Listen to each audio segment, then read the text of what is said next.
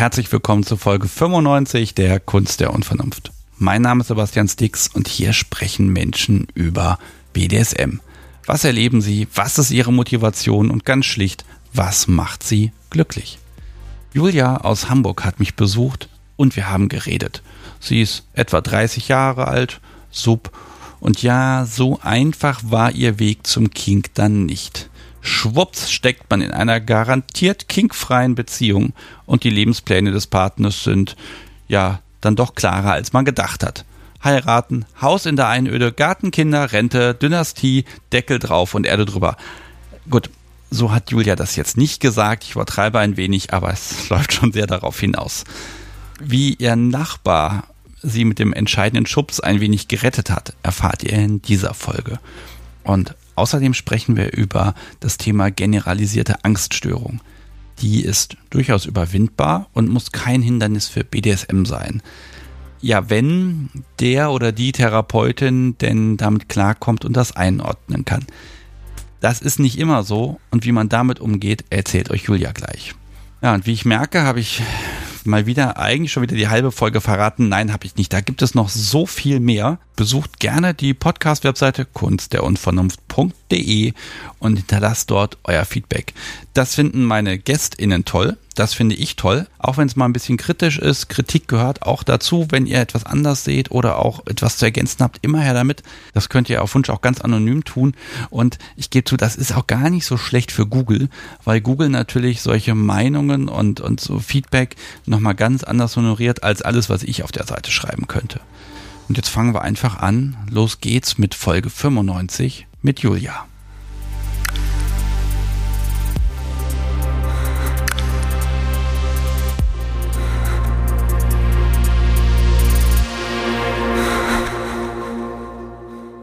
Liebes Publikum, es ist wunderschönes Wetter. Die Vögel zwitschern und deshalb habe ich mich reingesetzt, wo nichts mehr zwitschert und habe Besuch bekommen von Julia. Hallo.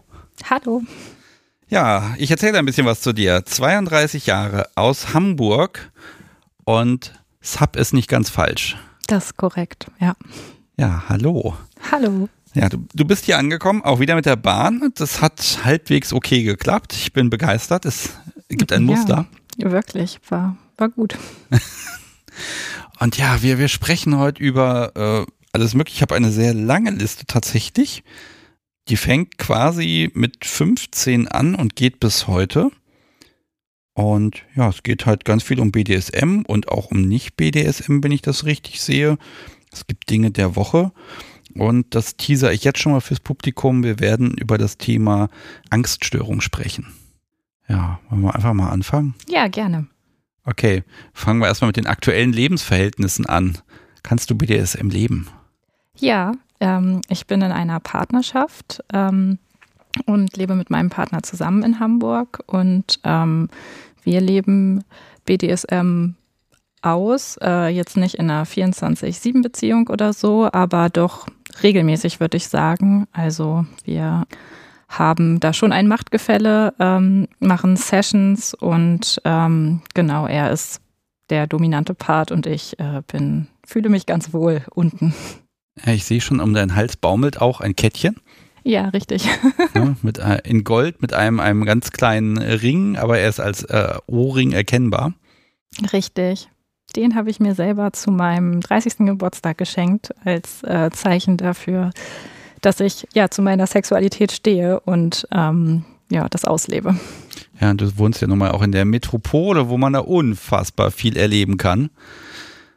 Ja, das heißt eigentlich, ich unterstelle das ja allen Hamburgern immer, jeden Tag irgendein Stammtisch, jedes Wochenende zwei bis drei Partys und Clubbesuche und ich weiß nicht was. Ja, da ähm, muss ich dich enttäuschen. Ähm, ich bin noch auf keinem einzigen Stammtisch gewesen und auch Partys standen noch nicht auf meiner Liste, ähm, stehen es aber für die Zukunft. Also ich möchte unglaublich gerne mal auf eine Party. Ähm, ich würde sagen, wir tasten uns da aber gerade noch ran. Also ich war jetzt schon mehrmals auf der Passion, äh, fand das sehr schön. Wir haben letztes Jahr im November einen Bondage-Kurs bei Matthias Grimme gemacht. Ähm, das war eine wahnsinnig schöne Erfahrung und ähm, ja, suchen uns da so ein bisschen die Sachen, die uns ansprechen, wollen auch unbedingt mal auf den Tüdeltreff äh, im Kartonium gehen. Ähm, genau, also solche Dinge. Okay, also eigentlich genau der richtige Moment für unser Gespräch weil das gerade noch so, so, ne, auf so, so ein Moment ist, wo ihr gerade auch anfangt, dann auch nach draußen zu gehen und zu entdecken.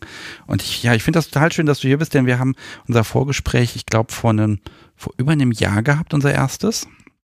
Ja, das kommt gut hin, glaube ja, ich. Und davor hast du mich auch, glaube ich, hartnäckig angeschrieben und ich habe ewig zum Antworten gebraucht und dann hier und da, da bin ich ja momentan nicht besonders ähm, zuverlässig, muss ich gestehen, aber du hast durchgehalten. Ja.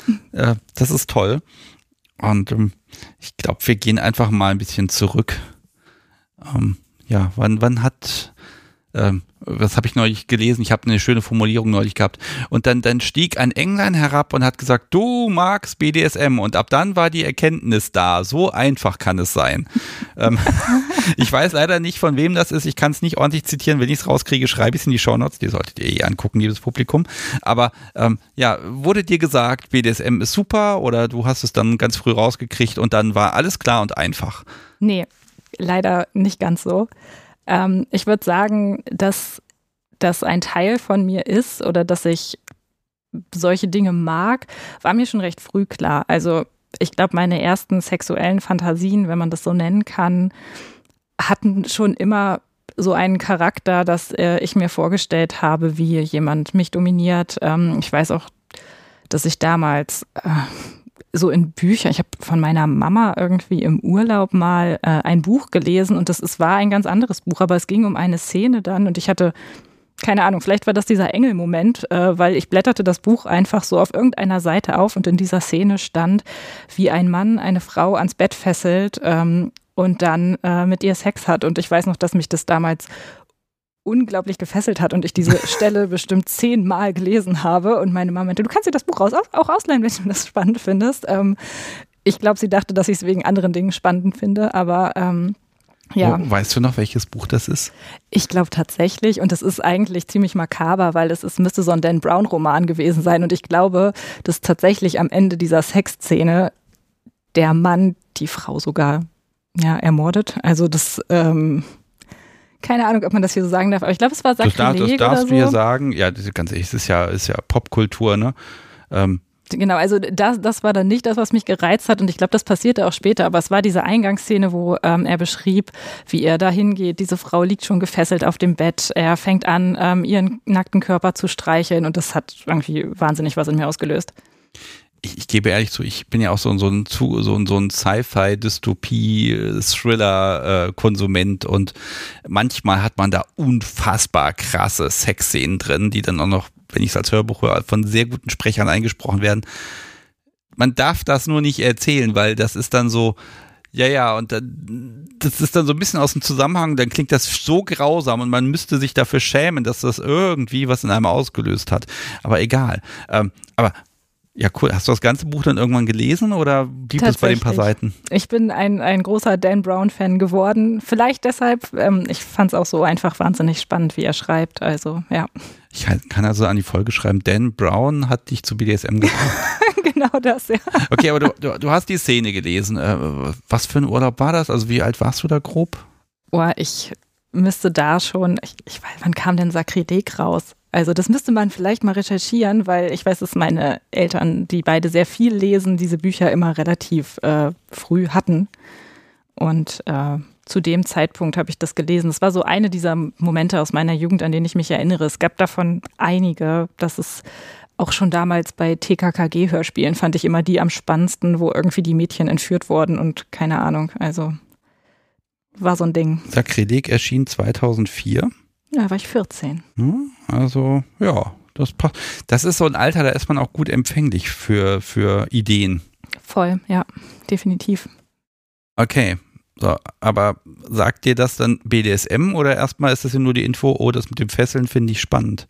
Genau, letzteres eigentlich. Ähm, ich hatte sehr, sehr lange dafür eigentlich keinen Namen. Ähm, ich wusste, dass ich irgendwie anders bin, was Sexualität angeht, ähm, aber es hat bis in meine Zwanziger gedauert, bis ich dafür wirklich einen richtigen Begriff hatte. Ich wusste, ich mag ähm, ausgeliefert sein, ich mag Fesseln, ich mag Fixierung, aber das hatte für mich nie diesen Oberbegriff BDSM und ich weiß nicht warum, weil ich bin ja eigentlich äh, in einer Generation aufgewachsen, die eigentlich sehr früh Zugang zum Internet hatte, aber ähm, ich habe da nie so aktiv nachgesucht irgendwie. Ich weiß ja schon ein bisschen mehr. Also mit 15 gab es den ersten Freund. Ja. Keine Chance auf irgendwas Kinkiges. Absolut nicht. Der war damals auch drei Jahre älter als ich und das war meine erste Beziehung und ähm, da war vielleicht Küssen gerade mal so drin. Also das war jetzt nicht so spannend. Die hielt tatsächlich auch eine Weile, aber ähm, nicht mal, ja, ich glaube ein gutes Jahr. Und ich denke, und danach war ich auch sehr lange, also was heißt sehr lange, als Teenager kommt einem das wahnsinnig lange vor, Single und niemand möchte mich und alles ist furchtbar. Ich hatte dann mit 19 einen Partner kennengelernt, mit dem ich dann auch sehr lange zusammen war. Okay, aber da konntest du zumindest was formulieren, was dir gefallen könnte? Oder gab es halt, ich sag mal, schlichten Sex? Es gab am Anfang schlichten Sex, würde ich sagen. Ich habe schon irgendwann in der Beziehung das Ganze versucht zu kommunizieren. So gut ist eben, wenn, wenn man nicht sagen kann, ich, es gibt da BDSM und ich mag das, weil man selber noch nicht weiß, dass es BDSM heißt. Ähm, ich habe das schon versucht und ich weiß noch, dass wir damals auch so, ja, diese richtig billigen Handschellen und sowas hatten, um das mal zu testen. Mit aber Plüsch? Ja, was natürlich irgendwann oh. auch einfach abgeht und dann ja, sind ja. sie nur noch hart und kalt und unangenehm. Wir haben das so ein bisschen ausprobiert, aber er ist eine Person, die wenig damit am Hut hat. Also die vielleicht, ich, ich will jetzt nicht mutmaßen, ähm, aber ich würde ihn eher selber als ein bisschen unterwürfig einordnen. Und äh, er konnte damit gar nichts anfangen und fand das auch immer eher unangenehm und befremdlich, dass ich solche Ideen habe, was dazu geführt hat, dass ich es dann auch ja nicht weiter versucht habe anzusprechen. Ja, das, das finde ich spannend, weil das ist so dieses, das Angebot, hey du, du kannst mit mir im Bett im Prinzip ja machen, was du möchtest dann müsste man ja meinen, dass so ein Kerl evolutionär sagt, oh genial, die Frau an den Haaren durch die Gegend zerren, das ist ja eh schon seit der Höhlenmenschzeit quasi interessant, machen wir mal so. Und dann, dann sagen Männer, nee. Ne? Ja. Also, und das, das ist ja völlig in Ordnung. Total. Äh, hast du darunter gelitten? Also, wie sehr hat es dir gefehlt? Sehr. Jetzt rückblickend kann ich das sagen. Äh, zu dem Zeitpunkt wusste ich das nicht, weil es war meine, ich würde sagen, diese Beziehung mit 15 Jahren klammer ich immer gerne aus, aber ähm, diese lange Beziehung mit 19, das war meine erste richtig feste Beziehung. Und ähm, da war viel Schönes, weil mit 19 entwickelt man sich halt auch stark weiter. Ich habe mit diesen Menschen das Reisen für mich entdeckt. Wir haben wirklich viele schöne Erfahrungen gesammelt. Und deshalb habe ich diesen Teil halt auch immer so ein bisschen hinten angestellt. Aber rückblickend habe ich gemerkt, also ich selber sage eigentlich immer, BDSM ist für mich eine sexuelle Identität und ich finde, wenn man die nicht ausleben kann, dann ja, funktioniert es halt einfach auf Dauer nicht. Und ich habe das in der Beziehung sehr gemerkt, weil ich irgendwann einfach keine Lust mehr auf Sex hatte.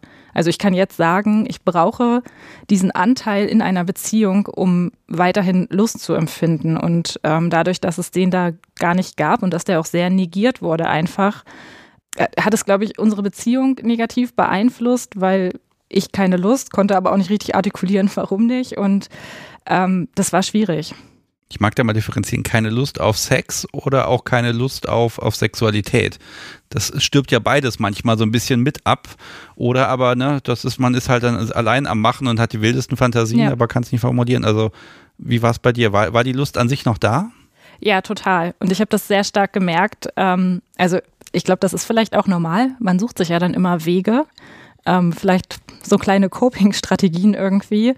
Und ich habe damals wahnsinnig viel Fanfiction gelesen und geschrieben selber über, weiß ich nicht, äh, alles Mögliche. Viel Harry Potter Fanfiction würde ich jetzt auch nicht mehr so machen, aber. Ich, ich weiß, die ist ziemlich brutal. Da ist Dan Brown mit seiner Fesselszene immer gar nichts gegen.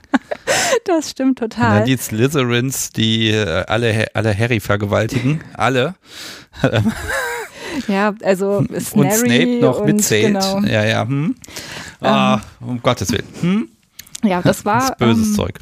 Auf jeden Fall. Ähm, aber es war so eine Flucht für mich, irgendwie das zu lesen, zu konsumieren. Und also die Lust war da. Ich hatte einfach nur keine Lust auf äh, Sex mit diesem Partner, weil eben genau da sowas nicht stattfand und es halt wirklich sehr vanilliger Sex war.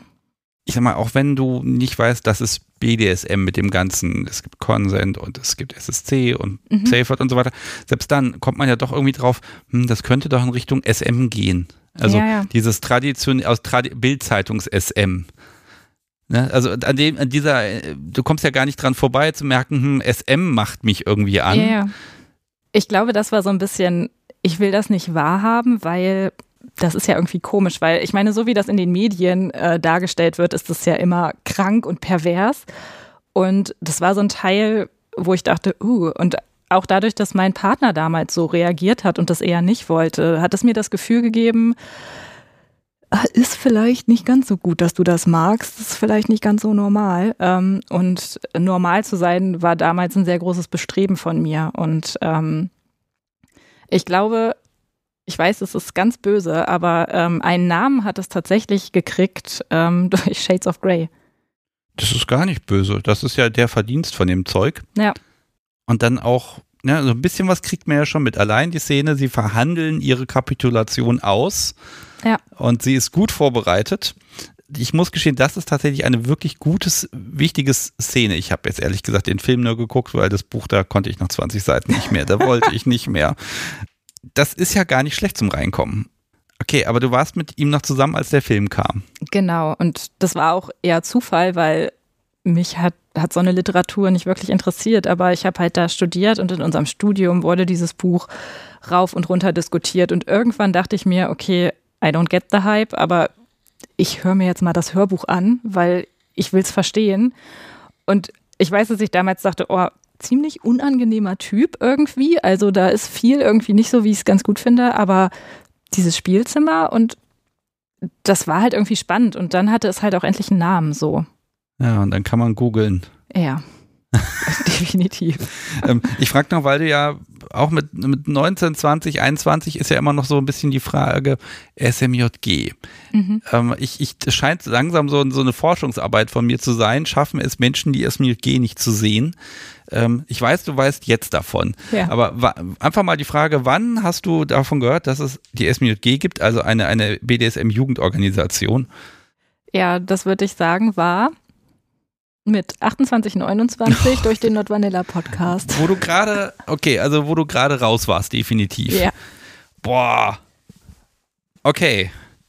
Ich- Also ich ja. bleibe dabei. Also äh, liebes Publikum, wenn ihr relativ jung seid und habt diesen Podcast entdeckt, das ist irgendwie spannend und ihr sucht Leute und ihr seid auch unter 18 zum Beispiel, ihr dürft ihr diesen Podcast ja gar nicht hören, aber egal, smjg.org. Bitte tut mir den Gefallen. Gebt denen eine Chance. Und seid auch hartnäckig und besucht mal irgendwas oder geht ins Forum, aber irgendwie, das ist echt gut. Weil ich glaube, man ärgert sich, wenn man dann irgendwie gerade raus ist und kommt da nicht mehr so ran. Voll. Also ich muss auch sagen, es ist ein bisschen ironisch. Ähm, ich habe einen sehr, sehr guten Freund aus der Schulzeit. Es ist einer meiner engsten Freunde. Wir sind auch jetzt noch sehr gut befreundet. Und ähm, der war damals ähm, tatsächlich, also der wusste, dass es die SMJG gibt. Also wenn ich damals sage, meine ich, wir waren so in der 11. Klasse. Wir waren aber beide so ein bisschen am ja, struggeln mit uns selbst, sodass wir nie darüber geredet haben. Und Jahre später haben wir dann festgestellt, ach, du auch? Ja, ja, vielleicht hätten wir damals einfach mal zusammen äh, nach Braunschweig fahren können zum Stammtisch. Aber tja, Ja, gut, da kann man immer, kann man sich immer drüber ärgern, ne? Also ich bin ja selber auch so mit 27 dann so richtig in die Szene eingestiegen und das hat mich auch so ein bisschen geärgert, so ein, zwei Jahre früher und dann hätte man da noch ganz viel mitnehmen können, aber ist eben so, ne? Und dann Ja. ist man, oder man ist noch so gerade auf der Grenze, wo man auch sagt, ich fange da jetzt nicht an ein halbes Jahr hinzugehen und dann fliege ich raus. Aber die müssen natürlich diese Altersgrenze auch setzen, ne? Ähm, Okay, also da ist noch ein bisschen Nachholbedarf und ich, ich mag das immer in den Folgen unbedingt droppen, weil es irgendwie manche Sachen vielleicht einfacher gemacht hätte. Aber es geht auch ohne. Ja, aber definitiv, die machen eine so gute Arbeit und das ist so unterstützenswert. Und ich bin mir sicher, dass wenn ich damals auch nicht so in Häkchen behütet aufgewachsen wäre ähm, und also ich hätte es vielleicht irgendwie anders mitgekriegt, aber so, also ja, SMJG ist sehr cool. Geht dahin. Jetzt hast du das Buch gelesen, du hast Google gefunden. Warst du mit dem Partner noch zusammen? Ja. Dann steigt der Druck. Definitiv, vor allem, das war. Wie ist das? nee, nee, also ich glaube, es war schon, die Kiste war schon so verfahren bei uns, dass ähm, ich mich nicht mehr getraut habe, es anzusprechen. Wir waren da schon fünf, sechs Jahre in der Beziehung ungefähr, ähm, würde ich tippen. Ich habe 2012 angefangen zu studieren, naja, das waren dann so drei Jahre, vier Jahre. Ich, ich habe es, glaube ich, immer mal wieder so ein bisschen versucht, aber ich finde, man merkt ja auch, wenn, wenn es einem, einem gar nicht liegt, dann macht es auch mir keinen Spaß. Also wenn ich merke, okay, da versucht jetzt jemand so ein bisschen dominant zu sein, aber es ist einfach nicht sein Naturell, bringt das auch nichts irgendwie. Wie hast du denn auf andere Menschen in deinem in deinem Umfeld reagiert, die an sich dominant waren? Gerade Studium, das kann mal ein Dozent sein, das kann irgendwer sein. Also hast du schon gemerkt, dass du auf dominante Personen auch irgendwie reagierst? Das ist eine sehr gute Frage. Da muss ich mal überlegen. Ich würde sagen, ähm, so bei Menschen tatsächlich in meinem direkten Umfeld, ja, schon ein bisschen. Ähm, aber tatsächlich war es für mich leichter, ähm, weil ich auch so ein Thema mit zwischenmenschlichen Beziehungen habe, dass äh, so in Filmen, Fernsehen, keine Ahnung, also da äh, gib mir den Evil Guy und ich, ich es mega so. Also das war immer so, Julia steht irgendwie immer auf diese, auf die bösen Typen die sind ja auch immer mit den besten Schauspielern besetzt. Die sind auch am interessantesten, weil die sind auch mal ungewöhnlich. Die sind an sich schon mal cool. Ja. Ne? Und solange es nicht gerade hier von aus dem Powers der Typ ist, der Dr. Evil, der ist nur gerade, ich weiß jetzt, der ist, der finde ich jetzt schwierig, aber, ja, ja, aber es gibt schon so ein paar, ich finde gerade bei diesen ganzen ähm, überzeichneten ähm, die Disney-Verfilmung finde ich die Bösewichte ja immer noch am allerbesten. Ja. Die sind einfach so, die sind auch einfach böse, weil es geht. Total. Weltherrschaft, bitteschön. Ja, oder, oder hier Marvel-Verfilmung und keine Ahnung. Also. Oh, wer ist da dein Favorit? Ich habe gerade richtig spontan an Loki gedacht. Finde ich ziemlich cool. Aber, äh, und es gibt, äh, oh ja, äh, ganz, ganz böse. Ich, äh, Na. Äh, als, als Feministin fällt es mir sehr schwer, das jetzt zuzugeben, aber es gibt äh, Agents of Shield, eine Serie aus dem DC-Universum und da ist jemand, der ist so ein Arsch und er hintergeht die ganze Truppe und boah, ich war immer in seinem Team, auch als er richtig, richtig böse war. Ja. Ich überlege gerade, wie er heißt, das ist so einer der Hauptdarsteller. Ne? Agent ne? Ward, ja. Ja, genau. hm? Ja. Okay, ja, alles klar. Der hat ja auch manchmal, hat er auch den Job gehabt, verführ die mal. Ja, ja, ne? richtig. Und dann funktioniert das auch noch dieser schmierige, naja. Hm? Es gab auch sehr viele äh, Shield-Fanfiction, in die ich mich dann gestürzt habe. Okay, ich weiß gar nicht, ob das hat dann irgendwann aufgehört. Und aber wir nerden hier gerade so ein bisschen rum und das liegt an mir, weil ich dich drauf stoße. Okay, aber gut, das Wissen ist da. Vielleicht, vielleicht mag ich dann da noch mal fragen. Du hast gelesen, du hast Informationen. Was war im Kopf? Was konntest du dir vorstellen, was für dich für dich selbst spannend ist? Das könnte man mal erleben. Gab es da vielleicht auch schon Praktiken, wo du gesagt hast, ja, das ist gut. Das schwingt schon immer mit. Das ist einfach dieses Erniedrigen, würde ich sagen. Ähm, jemand bestimmt, was er oder sie mit mir macht. Das hatte schon damals einen ganz großen Reiz. Also das waren da sehr einfache Fantasien, aber einfach schon die Vorstellung, dass jemand einfach sagt, du musst jetzt hier knien, du machst das, das hatte, hatte auf mich damals schon eine ganz große Wirkung und schon allein das hat gereicht am Anfang, äh, mir das so vorzustellen, wie das wäre, wenn jemand jetzt einfach mal den Ton angibt. Und fesseln eigentlich auch schon immer irgendwie. Das ist immer so ein bisschen mitgeschwungen, egal ob es jetzt irgendwie Bondage war oder einfach äh, irgendwelche Fixierungen. Du hast es ja offensichtlich nicht mehr aus dem Kopf rausgekriegt. Also, wie bist du damit umgegangen und ja, wie, wie hast du es geschafft, dann irgendwann mal auch was auszuprobieren? Einige Jahre später, würde ich sagen. Einige Jahre später. Oh, das klingt so grausam. So ein Jahr ist so lang.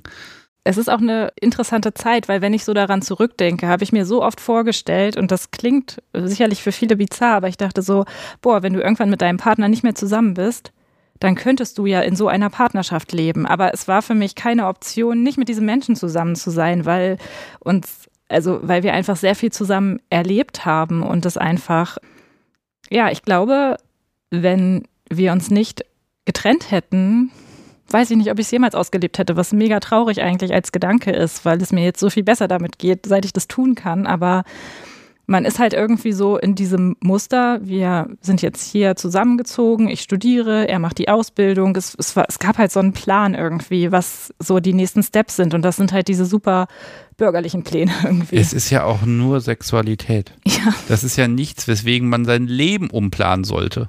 Genau das, ja. Ne? Das ist doch nicht die Rede wert. ja, ist ja schön, wenn es geht, aber mein Gott, daran wird es doch nicht scheitern. Richtig, also man soll doch dankbar sein, dass man irgendwie eine Beziehung hat und dann sich vielleicht äh, irgendwann ein Haus kaufen kann und eine Familie gründen und das ist ja viel wichtiger. Hm. Ja, äh, wobei evolutionär sind wir nun mal dazu da, um ähm, ja, äh, Nachkommen zu zeugen, also Sex zu machen. Und äh, wenn das, wenn ich BDSM zu Sex dazu zähle, zu Sexualität, dann kann ich halt Sexualität nicht, äh, prinzipiell nicht etwas als un, also nicht als etwas Unwichtiges definieren. Ja. Ne, also eigentlich sollte es viel mehr Stellenwert haben, aber ich glaube, das ist auch viel Sozialisation. Definitiv. Erstmal Ausbildung, erstmal lernen, dann erstmal Job, Stabilität, heiraten und dann kriegt man nochmal Kinder, da reicht zwei, dreimal Sex im Leben aus und dann ist, muss man sich dafür aufopfern und dann irgendwann Rente und dann hat man was für die Gesellschaft getan. Ja. Wie kann man sich anmaßen, dass das wichtig ist? Gut, aber deshalb machen wir ja die, die, ja, reden wir über diese Unvernunft. Ja. Okay, du, du hast wirklich Jahre durchgehalten. Ich habe diesen Menschen ähm, geheiratet, ja. Also wir sind. Danach. Ähm, nach, de, nach dem Studium. Wir sind ähm, dann weitergezogen in die nächste Stadt. Ich habe äh, meinen Bachelor gemacht. Wir hatten zwischendurch eine kleine Beziehungspause tatsächlich, weil andere Themen waren und das lief nicht so gut und ähm, haben uns dann aber wiedergefunden, weil ich nach dem Studium nach Hamburg gezogen bin, hatte dort meinen ersten Job, einen ganz, ganz tollen Job und ähm, habe mich aber in dieser großen Stadt sehr, sehr einsam gefühlt. Und ähm, naja, dann habe ich ihn irgendwann sehr vermisst und gesagt, lass es uns doch nochmal probieren. Und ähm, für ihn war das, glaube ich, so die, die Chance, mich wieder zu gewinnen. Und dann hat er mir ein halbes Jahr später einen Antrag gemacht und wir haben geheiratet und waren dann ein nicht mal grandioses Jahr zusammen und dann haben wir die Scheidung eingereicht. Und das alles mit unter 30. Als, als du dann nochmal zu ihm gegangen bist, ähm, das erfordert ja auch eine Menge Mut. Und das ist ja vielleicht auch eine Gelegenheit zu sagen, du pass mal auf, mir hat da doch dies und das gefehlt. Also man verhandelt dann ja auch so eine Beziehung nochmal neu aus. Hast du das auf den Tisch bringen können? Nee, es waren andere Themen, die äh, größer als das waren und äh, die erstmal ausverhandelt werden mussten, sodass ich mal wieder meine Sexualität ein bisschen hinten angestellt habe. Hm. Ich glaube, das passiert dir nicht wieder, ne? Nee, definitiv nicht. Geheiratet, ein Jahr zusammen, Scheidung. Immer noch kein BDSM. Nicht mal so nebenbei mit irgendwem, irgendwie, irgendwas. Nein. Gar nichts. Gar nicht. Mit dir selbst. Manche Menschen üben ja auch einfach mal Fesseln zu Hause auf dem Bett. Nee. Gar nichts. Gar nicht. Kann ich mir auch, also ich, ich habe auch einen sehr guten Freund, der auch Sachen mit sich selbst macht. Das ist was, was für mich aber irgendwie, also kann ich mir nicht vorstellen. Ich brauche diese andere Person. Für mich hat BDSM auch sehr viel mit diesem Miteinander zu tun, mit diesem, man macht was zusammen, man ist die ganze Zeit in einer Dynamik und das ähm, brauche ich einfach dafür. Jetzt die Trennung dann wieder. War das, war dir bewusst, BDSM wäre, ist auch vielleicht ein Baustein, der gefehlt hat, oder waren es die anderen großen Themen, die dann dazu geführt haben? Beides würde ich sagen. Es waren große Themen, es waren sehr große Themen, wo einfach Lebensentwürfe nicht zusammengepasst haben, weil ich mich ziemlich in Hamburg verliebt habe und wusste, ich will da bleiben. Und für ihn war Hochzeit irgendwo in der Region, wo wir herkommen, ein Bauplatz, Haus bauen, Kinder kriegen. Und oh ja. Mhm. das war einfach nicht miteinander vereinbar. Und da war ich vielleicht zum ersten Mal in meinem Leben nicht bereit, irgendeinen Kompromiss einzugehen, weil ich wusste, ich will in Hamburg bleiben und ich habe mit meinem Beruf auch nicht so die große Auswahl, wo ich arbeite. Ich muss eher so in Ballungszentren arbeiten, wo es viel ähm, im Bereich Medien gibt. Mit seinem Job wäre es wesentlich einfacher gewesen, auch in Hamburg Fuß zu fassen. Aber er wollte nicht, ich wollte nicht weg. Und dieses Thema ist nach der Hochzeit so groß geworden, weil es für ihn wirklich dieses erster Schritt ist abgehakt war, ähm, dass wir uns da sehr, sehr schnell sehr drüber zerstritten haben. Und ich dann aber auch in diesem Prozess gemerkt habe, hey, eigentlich bist du nicht nur deswegen nicht mehr glücklich. Und wenn du nochmal eine Beziehung eingehst, dann solltest du vielleicht auch mal ein bisschen mehr darauf achten, was du eigentlich noch möchtest, sexuell und auch allgemein. Jetzt haben wir eine halbe Stunde darüber gesprochen, nicht BDSM zu haben. Für einen BDSM-Podcast auf jeden Fall spannend. Ja, aber das ist ja das Schöne, wir können uns diese Zeit hier erlauben. Das Publikum möge einfach Kapitelmarken benutzen und alle diese Dinge. Aber okay, jetzt ist der Partner auch weg und jetzt hast du ja technisch gesehen alle Möglichkeiten und Freiheiten. Dann könnte man ja einfach, weil es ja so einfach ist, einfach ja zu, zu den nächsten BDSMigen Personen gehen und sagen, los, lass uns jetzt machen. Ja. Äh, das funktioniert ja dann doch nicht so. Nee. Also ne, es gibt ja viele Menschen, die sind Single und mögen BDSM und trotzdem kommen sie nicht dazu, weil es noch eine Million andere Gründe gibt. Es ist also total unwahrscheinlich, dass jemals BDSM im Leben stattfindet. Das, äh, und es gibt ja noch den, äh, den dritten Grund für die Trennung, obwohl ich nicht sagen möchte, dass er ein Grund war, aber ein, vielleicht ein Brandbeschleuniger für das Ganze. Ich habe nämlich äh, in dieser Zeit in Hamburg jemand anderen kennengelernt und mich sehr gut mit ihm angefreundet und während meine Ehe den Bach runterging, gemerkt, fuck, vielleicht ist da gerade noch was anderes. Ist das die Person, die bei mir auf meinem Spickzettel als der Nachbar steht? Richtig, der Nachbar. Und da steht direkt drunter Glühwein. Ja, richtig. Äh, vielleicht möchtest du ein bisschen erzählen und ich höre einfach mal zu, weil ich kriege es nicht mehr zusammen. Äh, da steht hier nur Nachbar aus der WG und Glühwein. Genau. Und nicht ohne BDSM. Und wie, was, wie wir das vor anderthalb Jahren besprochen haben, das ist mir gerade auch nicht ganz einleuchtend. Hilf mir. Okay, ich versuche es nicht zu lang zu machen, Ach, aber. Lass dir Zeit, ich kann ja schneiden. Ich habe in Hamburg, ähm, weil ich äh, mein erster Job war nicht ganz so gut bezahlt, was im Medienbereich häufig der Fall ist. Ich habe in einer WG gewohnt ähm, mit einer anderen Mitbewohnerin zusammen. Wir waren ein Zweier-WG und in unserem Haus, in dem wir gewohnt haben, gab es relativ viele dieser Zweier-WGs. Und wir haben gemerkt, die sind alle so ein bisschen in, äh, ungefähr in unserem Alter, zumindest so ungefähr eine Generation. Es, es gab auch so ein paar ältere. Ähm, und man hat sich immer so super freundlich auf dem Flur begrüßt, auch mal geschnackt. Und dann dachten wir, vielleicht laden wir die einfach mal alle ein auf einen Glühweinabend bei uns. Und ja, gesagt, getan. Und es kamen nicht alle. Die WG neben uns, die Jungs-WG, die hat einen Rückzieher gemacht. Aber die von schräg gegenüber, die zwei, die kamen. Und auch noch eine, die unterm Dach gewohnt hat. Und ja, wir hatten einen richtig netten Abend. Ich habe mich sehr gut mit äh, dem einen WG-Mitbewohner verstanden. Und ähm, erstmal wirklich auf einer rein freundschaftlichen Ebene. Es war so, dass wir sehr viele ähnliche Interessen hatten, auch so ein bisschen, wir haben uns wahrscheinlich auch so ein bisschen zusammengenördet, äh, weil wir viel über Star Wars an dem Abend gesprochen haben. Und dann entstand die Idee, man könnte ja mal zusammen Star Wars gucken und dann wurden weitere Ideen daraus, Serien gucken, zusammen kochen. Äh, meine WG-Mitbewohnerin war wenig zu Hause, sein WG-Mitbewohner genauso. Das heißt, ähm, wir haben dann einfach die WG für uns ein bisschen ausgeweitet. Noch an dem Abend, das war alles Planung oder ist das jetzt, sind das schon die nächsten das Wochen? Das sind die nächsten Wochen. Okay. Das, ja. Ja, ist doch cool, wenn man Leute kennenlernt, mit denen das geht. Total. Und Kochen, Filme gucken etc. Zeit miteinander verbringen, ist doch super. Entspannt. Ja, war für mich auch im ersten Moment einfach nur genau das. Und irgendwann fiel es halt auf, dass wir viel zusammen machen und es wurde gerade in seinem Freundeskreis immer so ein bisschen so, ach ja, genau, deine Nachbarin wieder. ähm, dein, dein, dein, Partner gab es aber zu dem Zeitpunkt irgendwie noch. Ja. Aber du hast in der WG gewohnt und er wahrscheinlich dann da, wo der Bauplatz eventuell sein konnte, Richtig, oder? Richtig, wir hatten eine okay. Fernbeziehung zu dem Zeitpunkt, das muss man vielleicht dazu sagen, und haben uns versucht, zweimal im Monat immer an den Wochenenden zu sehen. Also die Phase war schon schwierig, weil ich nicht mehr so wirklich Lust darauf hatte, zu ihm zu fahren, weil es halt oft eben mit Konflikten verbunden war und da kam in dieser Zeit jemand, mit dem man einfach wirklich nette Sachen machen kann, genau richtig. Und das hat sich dann so ein bisschen zugespitzt, weil wir hatten diesen Glühweinabend im November. Ja, hatten, haben uns dann irgendwann einen Heidenspaß daraus gemacht, irgendwelche Streiche zu spielen, dass es so aussehen wird. Also um so ein bisschen diese Gerüchteküche von seinen Freunden zu befeuern. Dann habe ich mal irgendwann ein BH mit in die äh, Wohnung genommen und habe den oben über die Lampe gehängt oder so, damit sein Mitbewohner das sieht und sich sonst was denkt. Und wir hatten einfach Spaß daran, dachten wir beide. ja. Eigentlich war es ja Vorspiel. Ja, Das ist immer schön, wenn dann, wenn man dann selber immer, man macht, man, ähm, ja, man streut Informationen, damit andere irgendwie darauf reagieren und spielt einen Streich, aber man merkt gar nicht, ja. dass man das mit einer viel zu perfekten Leidenschaft betreibt. Absolut. Schön.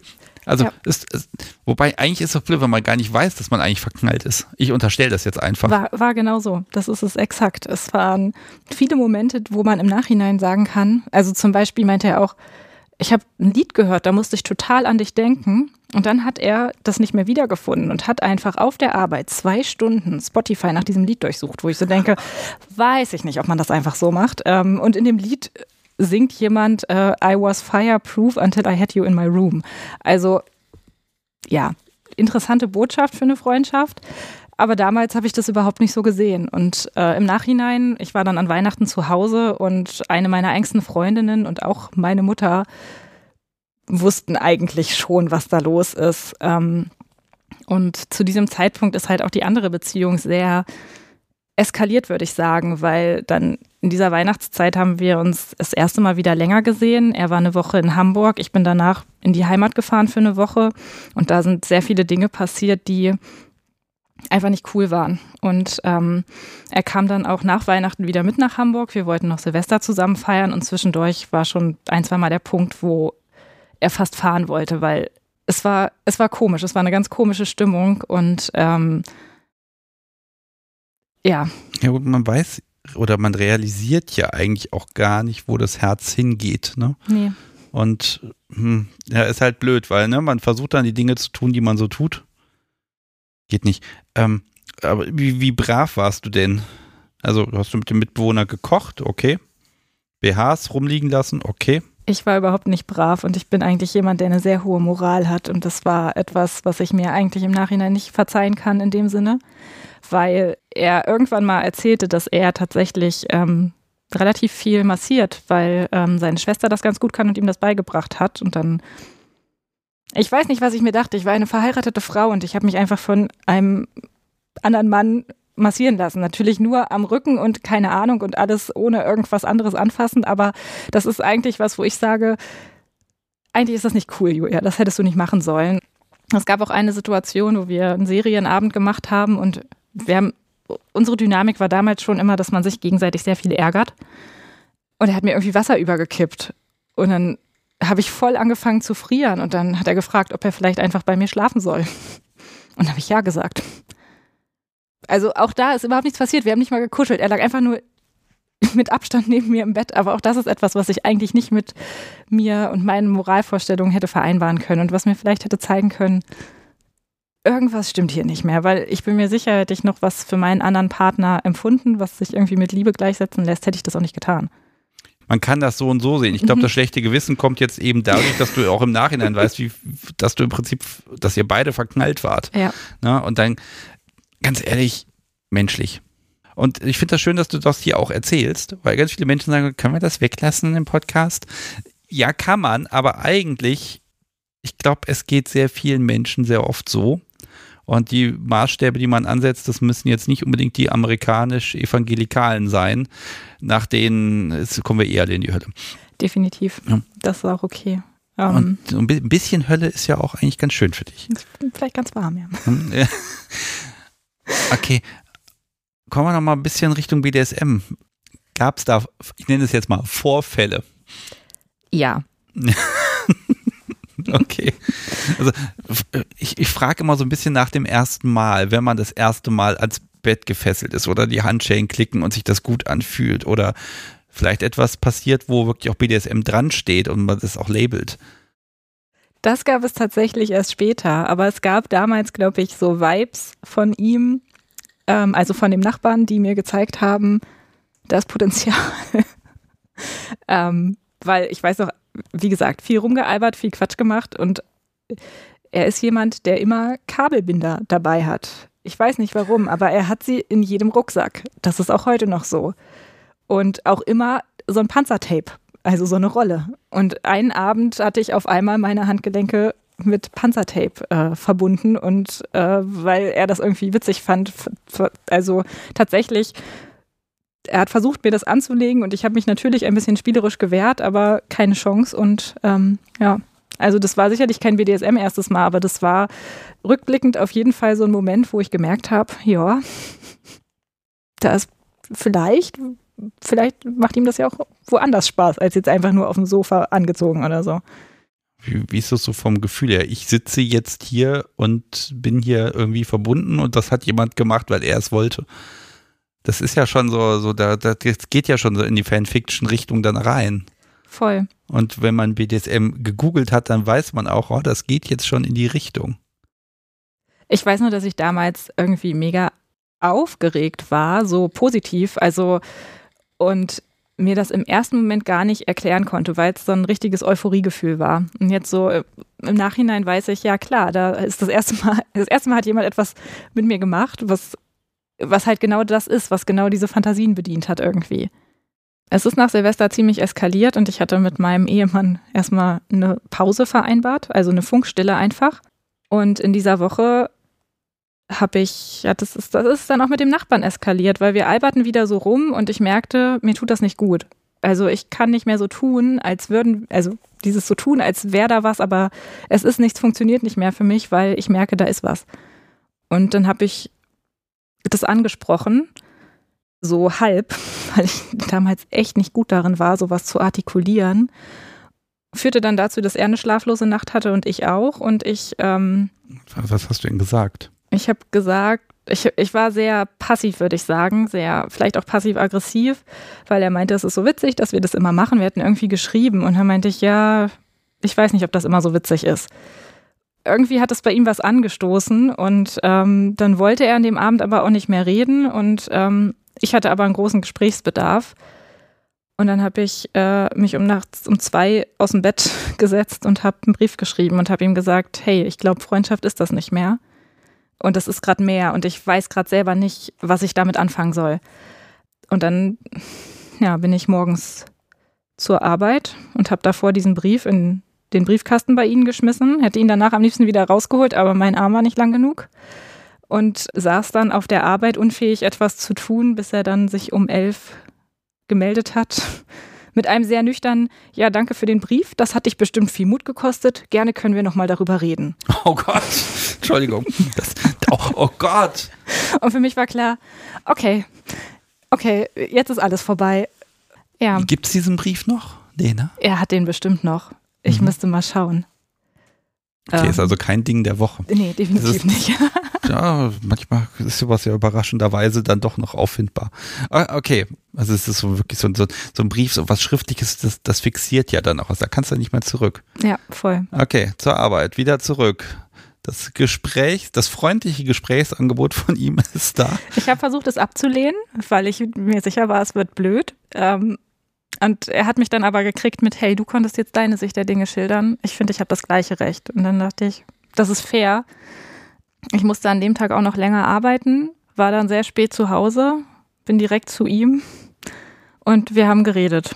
Und irgendwann sagte er diesen Satz, äh, das ist immer so. Ich verliebe mich immer in die Falschen, immer in die, die ich eigentlich, in die ich mich eigentlich nicht verlieben sollte. Und ich war völlig perplex, weil ich wirklich dachte, er sagt mir jetzt, ja, ist ja ganz nett, aber ne, wir sind nur Freunde. Und ich weiß noch, dass ich ihn damals einfach mit, wir haben beide geweint und ich habe ihn irgendwie mit meinem Taschentuch abgeworfen, meinte, du Arsch, wieso musste ich das denn jetzt zuerst sagen? Und ja, dann haben wir sehr viel geredet. Äh, er hatte natürlich sehr viel Bedenken, wollte jetzt auch nicht Mr. Steal Your Wife werden irgendwie. Ich musste ihm versichern, die Beziehung habe hab ich mit meinem Mann schon vorher an die Wand gefahren. Das äh, ist jetzt nur sehr schnell parallel passiert. Das ist okay. Ja, und dann bin ich am nächsten Tag, glaube ich, habe ich mir, weil ich ja auch äh, unbedingt sparen wollte, ein Niedersachsen-Ticket gebucht, habe mich auf der Arbeit krank gemeldet und bin in die Heimat gefahren und habe mit meinem Mann Schluss gemacht. Und dann, weil ich dachte, naja, Niedersachsen-Ticket kann ich am gleichen Tag wieder zurückfahren. Es war ein harter Tag.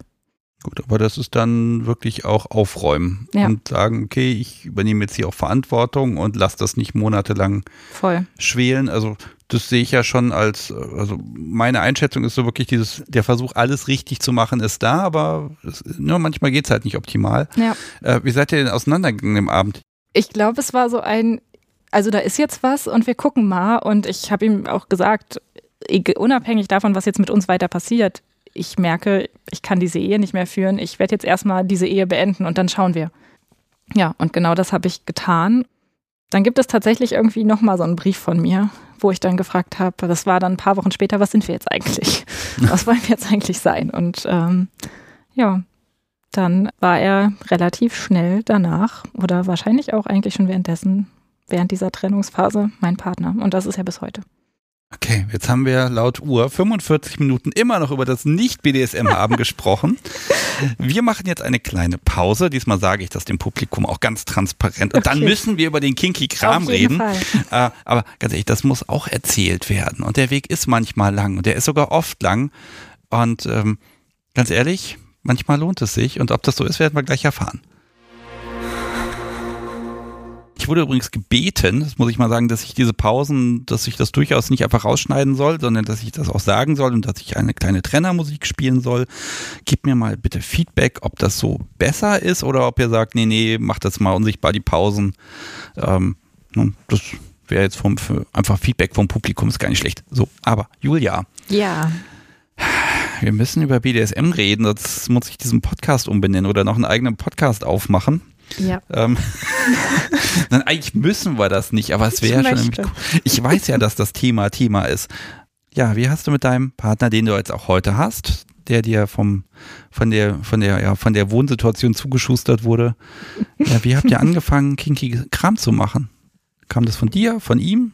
Ähm, das kam von mir. Nachdem wir dann wussten, oder also die Fronten alle geklärt waren, alle Altlasten beendet, ähm, habe ich mir nochmal sehr viel Gedanken gemacht. Und ich wusste ja, das war schon immer ein Thema und das war sicherlich auch was, was mit in die alte Beziehung reingespielt hat. Ähm, und ich möchte nicht mehr ohne. Und ich habe aber auch gemerkt, ich empfinde sehr, sehr viel für diesen Menschen gerade. Und es ist eigentlich nur fair, ähm, relativ früh zu kommunizieren.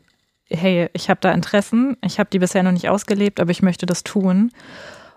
Das habe ich auch relativ schnell gemacht, würde ich sagen. Also nach ein paar Wochen als wir wussten, da ist mehr, ähm, habe ich mich abends mit ihm hingesetzt äh, an den Laptop und habe gesagt, du, ähm, ich glaube, ich mag da auch noch andere Sachen.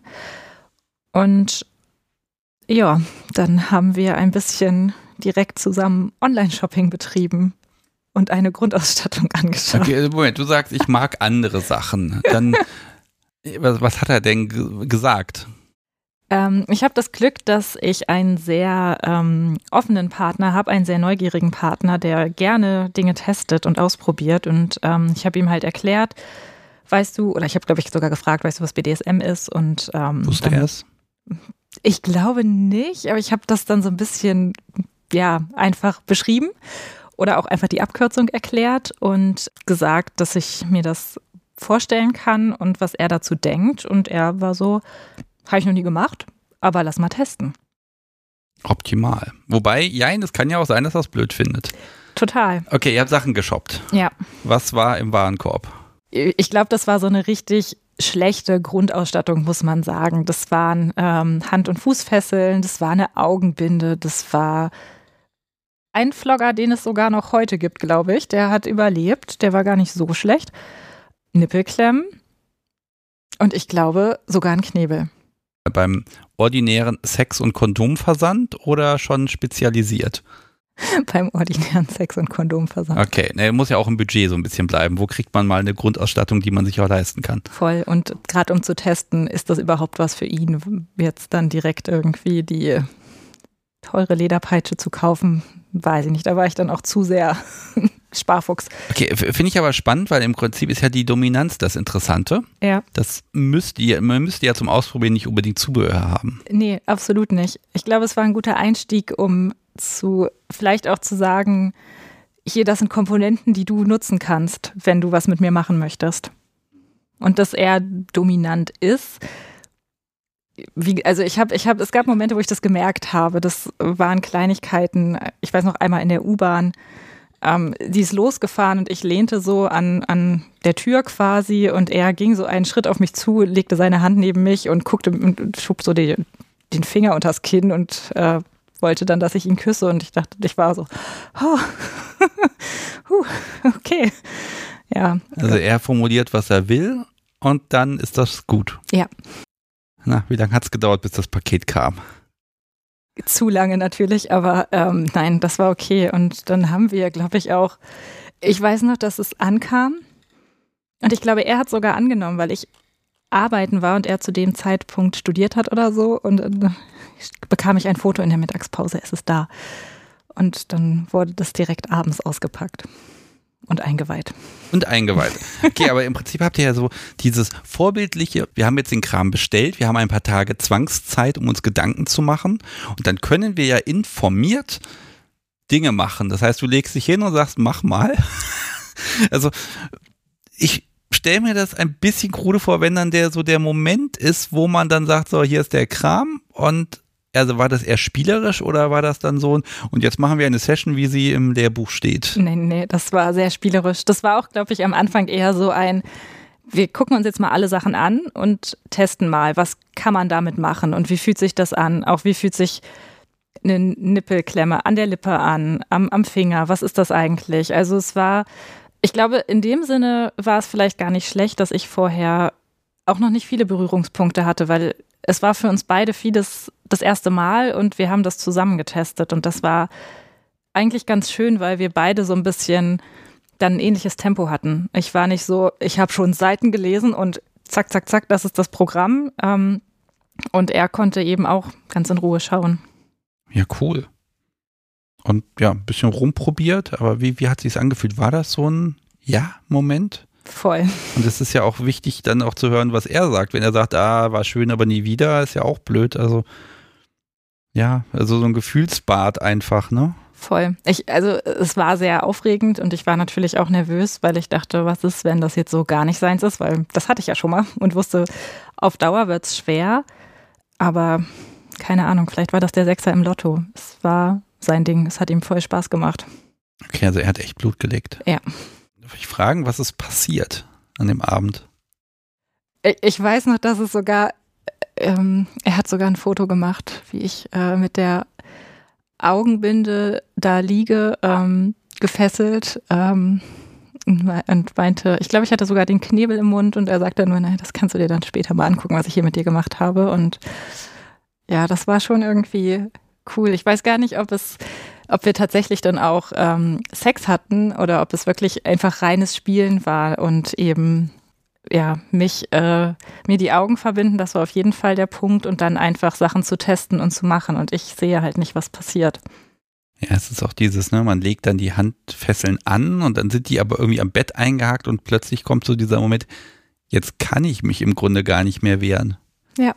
Wie, wie hast du es empfunden? Also ja, schön, aber da sind ja auch noch andere Gefühle wie, ich bin jetzt ausgeliefert, er kann jetzt machen, ich habe die Kontrolle nicht.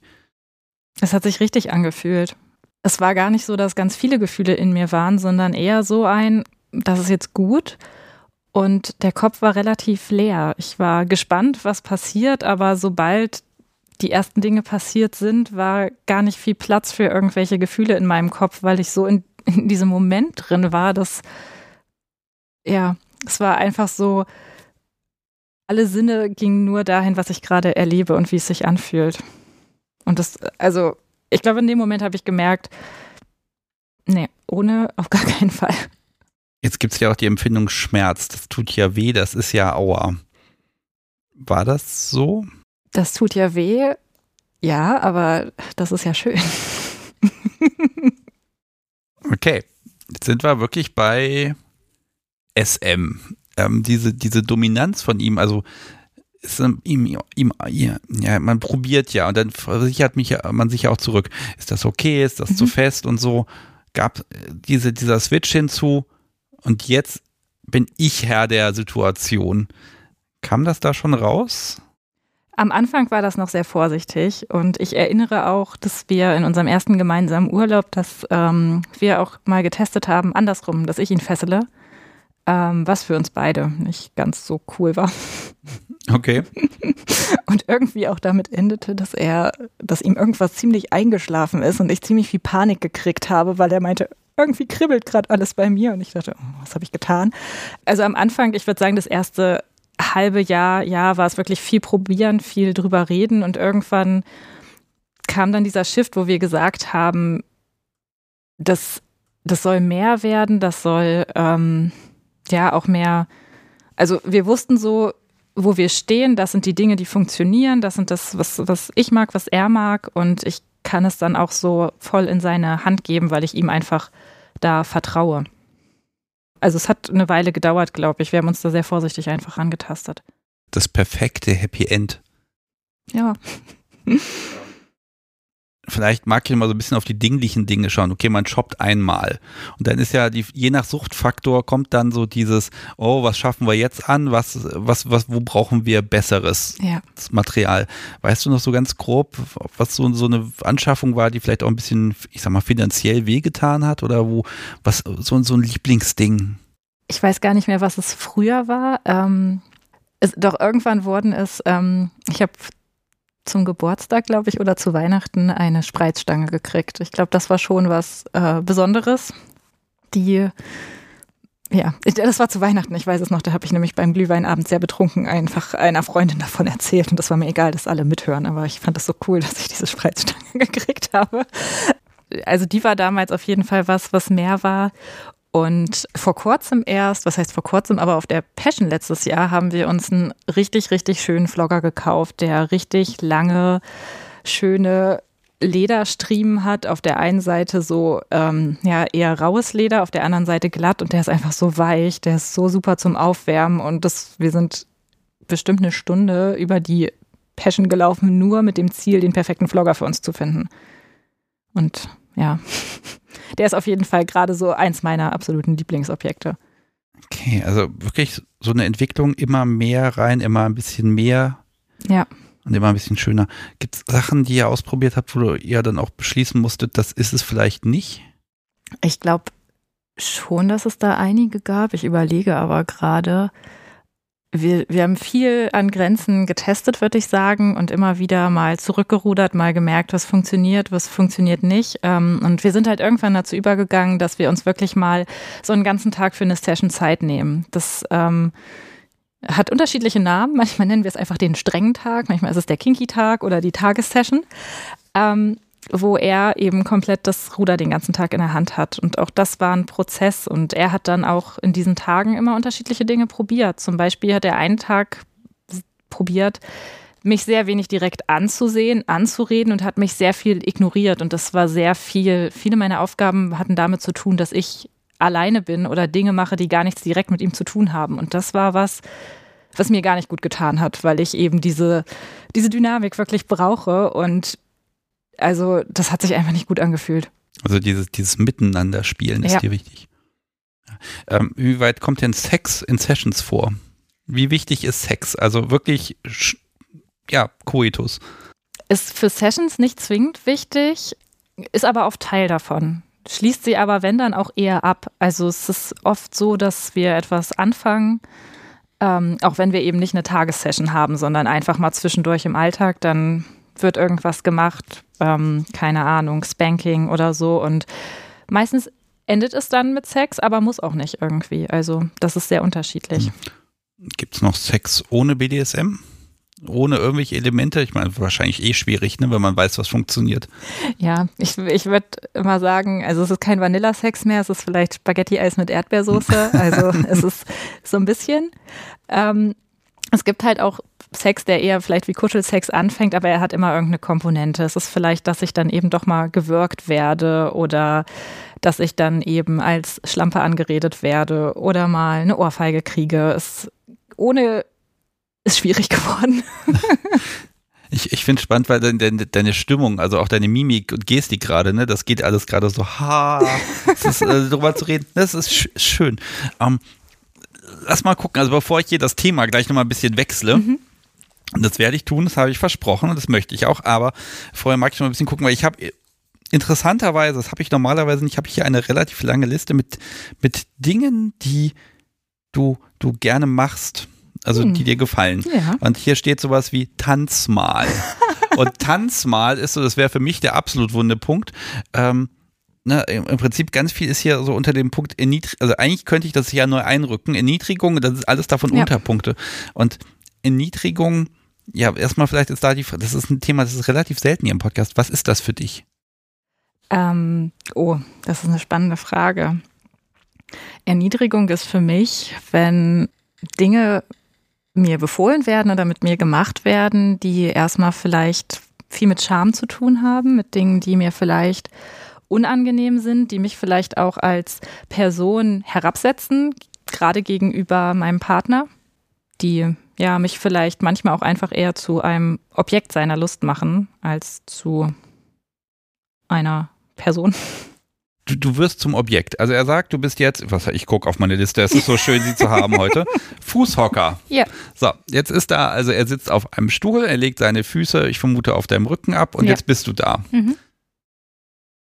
Warum ist das erniedrigend? Weil wir dann nicht mehr auf Augenhöhe sind. Und ich eben, ja, ich, ich werde für etwas, ich glaube, man könnte sagen, Erniedrigung ist für mich auch für etwas benutzt zu werden. Also wirklich sehr passiv zu sein.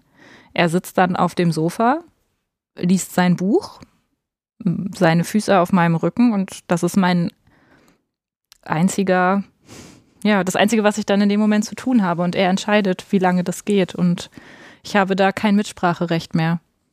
Mhm. Also wirklich diese Kontrollabgabe, deine ja. Verantwortungsabgabe. Genau.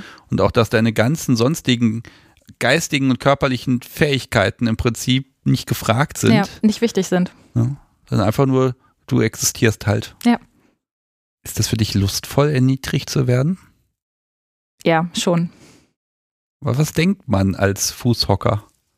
Oder wenn man zum Beispiel den Napf vorgesetzt bekommt und sagt, hier, da, bitteschön und macht den Boden nicht so dreckig.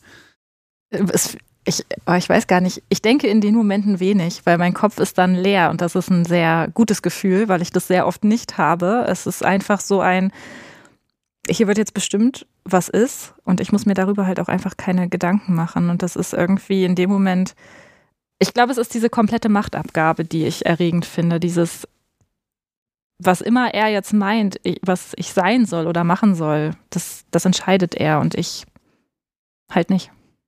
Also ich hätte ja so Gedanken wie, wie kann er nur? Oder der spinnt doch. Ich füge mich jetzt aber. Also, dass es in dir so ein bisschen auch brodelt vielleicht. Absolut. Ähm, und ich glaube, das ist auch so ein Punkt. Ich war am Anfang unserer BDSM-Reise teilweise auch sehr bratty. Ich habe dann öfter mal nicht sofort Dinge gemacht, habe gerne mal widersprochen. Und ich glaube, das war am Anfang wirklich ein Austarieren. Ähm, Gebe ich diesem Menschen jetzt die Macht über mich? Weil unabhängig von unserem BDSM-Gefüge sind wir komplett auf Augenhöhe und komplett gleichwertig. Und ich weiß, dass dieser Mensch mich unglaublich respektiert und da ist ein gegenseitiger Respekt. Und ich muss mir dessen total sicher sein, sonst würde ich das nicht mit mir machen lassen. Und ich muss mir auch sicher sein, dass er das Zeug dazu hat, in dem Moment ähm, die Macht zu übernehmen. Und das fordere ich dann, oder habe ich gerade am Anfang rausgefordert, äh, indem ich gesagt habe, nee, mache ich jetzt nicht. Und dann mal gucken, was passiert. Wie, wie fängt man denn eine Session an? Das ist nämlich eine der häufigsten Fragen, die ich immer bekomme. Ja, da ist man im Alltag auf Augenhöhe. Wie legt man dann los? Macht man einen Termin? Oder hat die, hat die Brad einfach beschlossen, dass sie ihm vor die Füße spuckt und sagt, mach doch selber? Ja. Ja?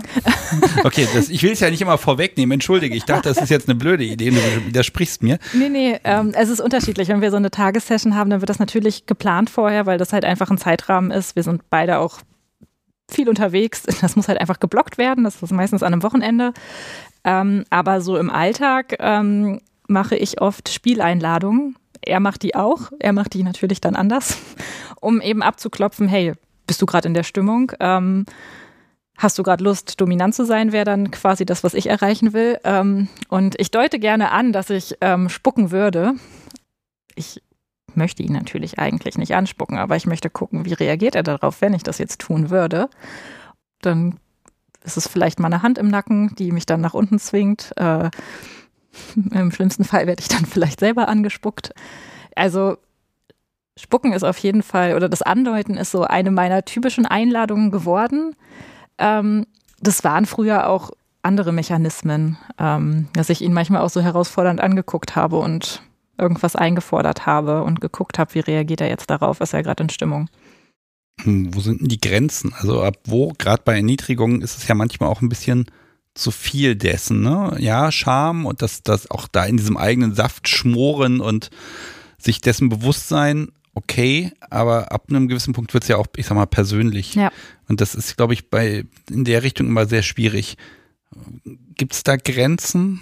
Ja, definitiv. Und die wurden sicherlich auch unbeabsichtigt am Anfang mal überschritten und da muss man halt austarieren, weil ich dann teilweise sehr heftig reagiere. Und ähm, das ist zum Beispiel alles, was dahin geht, mich als ähm, ja dumm oder so zu bezeichnen oder sehr unfähig. Also auch da gibt es eine Grenze. Manches ist okay, aber sobald ich das Gefühl habe, das geht jetzt echt da, gerade darum, dass ich ein absolut dummer Mensch bin, ähm, ist das nicht cool. Es ist ähm, alles, was mit meiner Figur zu tun hat, darf kein Thema sein, ähm, weil ich da selber einfach ein großes Thema mit habe. Solche Dinge. Also mich als nicht, ja, fähig zu sehr zu bezeichnen, das ist, glaube ich, das. Es ist schwierig, da den Grad zu finden, aber er kennt ihn inzwischen sehr gut, weil er mich einfach sehr gut kennt. Er weiß, ähm, was okay ist und wo ich auch einfach Punkte habe, die zu viel sind, die nicht gut sind. Also die, die Handlung als solche ist okay, die darf erniedrigend sein, aber ich glaube, wenn das formuliert. Ne? Genau, ne? das Verbale. Ne? Also okay, ja, verbal, das tut ja auch dann nochmal mehr weh. Absolut, das ist sowas. Ähm, es ist was völlig anderes, mich ähm, auf den Boden zu drücken oder ähm, weil ich vielleicht mal ins Badewasser gespuckt habe, mich äh, mit Kleidung in die Badewanne zu ziehen. Ähm, das ist vielleicht ja. eventuell. Ähm, aber sobald es irgendwie, also Worte, ich reagiere eh sehr stark auf Worte und die können halt echt hart verletzen und das weiß er. Okay, ich versuch's mal mit so einem Mischding. Ähm, sieh dich nur an, du schlapperst hier aus einem Napf und da geht alles daneben. Das ist definitiv erniedrigend, weil es ist so dieses, guck die, ne, also ja. Spiegel vorhalten, nochmal die Unfähigkeit, anständig und sauber aus einem Napf irgendwie, was weiß ich, Spaghetti irgendwie zu, zu schlabbern. Keine, keine Ahnung. Ähm, wer das ist ja, ist ja verbal. Mhm aber bezieht sich auf das, was du eh tun musst. Die Ausrede ist ja eher. Also ist das noch das ist okay. im Rahmen? Das ist voll okay, weil es, ähm, es, es, ist ja auch einfach nichts, was ich alltäglich mache. Also in dem Moment. Ähm, wenn er jetzt sagen würde, also ich, ich schreibe viel, auch beruflich bedingt, aber auch einfach so. Und wenn er jetzt sagen würde, das, was du da machst, ist ja einfach der furchtbarste Dreck überhaupt, das wäre unter die Gürtellinie, das geht nicht, weil das hat etwas mit, mit dem zu tun, was ich bin und was mich sehr stark ausmacht. Ähm, aber mir zu sagen, dass ich jetzt vielleicht nicht vorbildlich aus dem Napf essen kann, ist okay, weil. Weil er ja auch irgendwo verantwortlich ist für die Situation. Richtig. Ne, man könnte dann, wenn man, wenn man nicht da unten wäre, könnte man ja auch sagen, du hast den falschen Napf gekauft. Also man könnte zurückschießen. Ja. Tust du wahrscheinlich auch. Ja, selbst schuld, wenn du mir da Reis reintust. Hm. Schon mal selber probiert, ja, sowas kommt dann auch mal. Okay.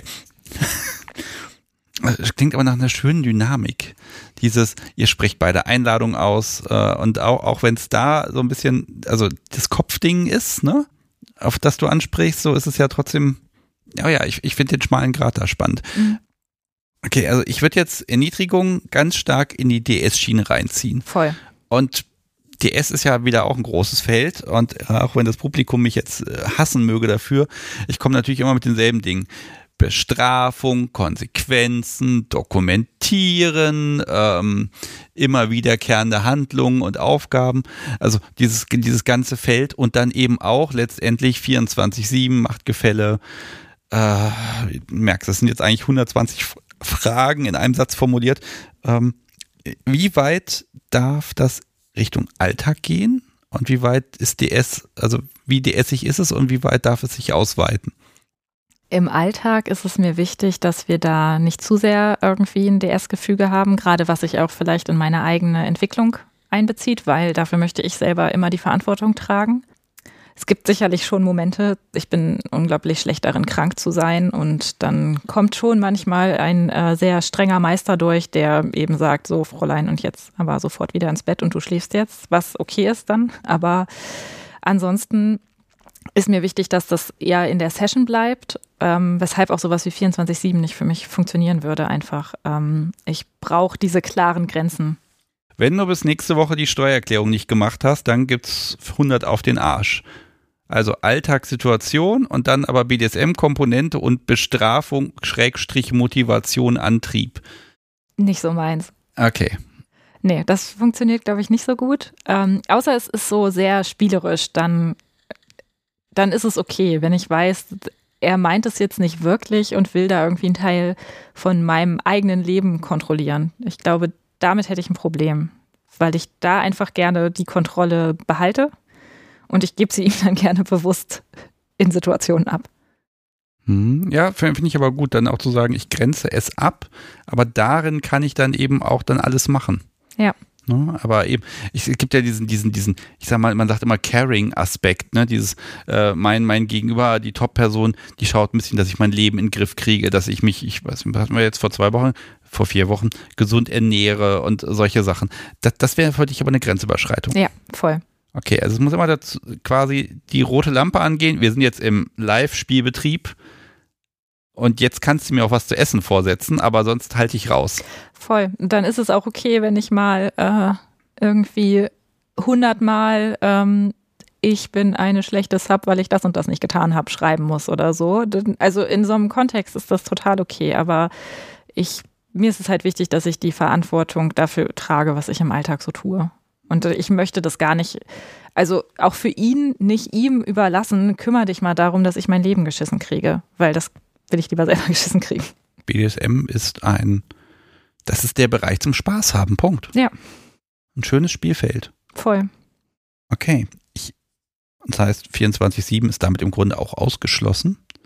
Ja. Ne? Es sei denn, es ist sowas wie besorgt mal bis nächste Woche das und das Spielzeug, damit wir dann die, ne? also, aber das ist dann vielleicht auch, wenn es dann nicht klappt, das ist dann wieder so ein bisschen drin. Also ich versuche so ein bisschen diese, diese unklar, diese, diese mhm. Graubereiche zu finden, aber ich glaube, das macht ihr dann intuitiv schon ganz gut. Genau, die, so Graubereiche werden dann halt immer individuell verhandelt, würde ich sagen. Und dann guckt man halt, ähm, ich spreche halt auch sehr stark darüber, wenn mich was irritiert, und dann würde man halt gucken, warum war das jetzt so? Ist das okay? Wie können wir das anders machen? Und umgekehrt macht er das genauso.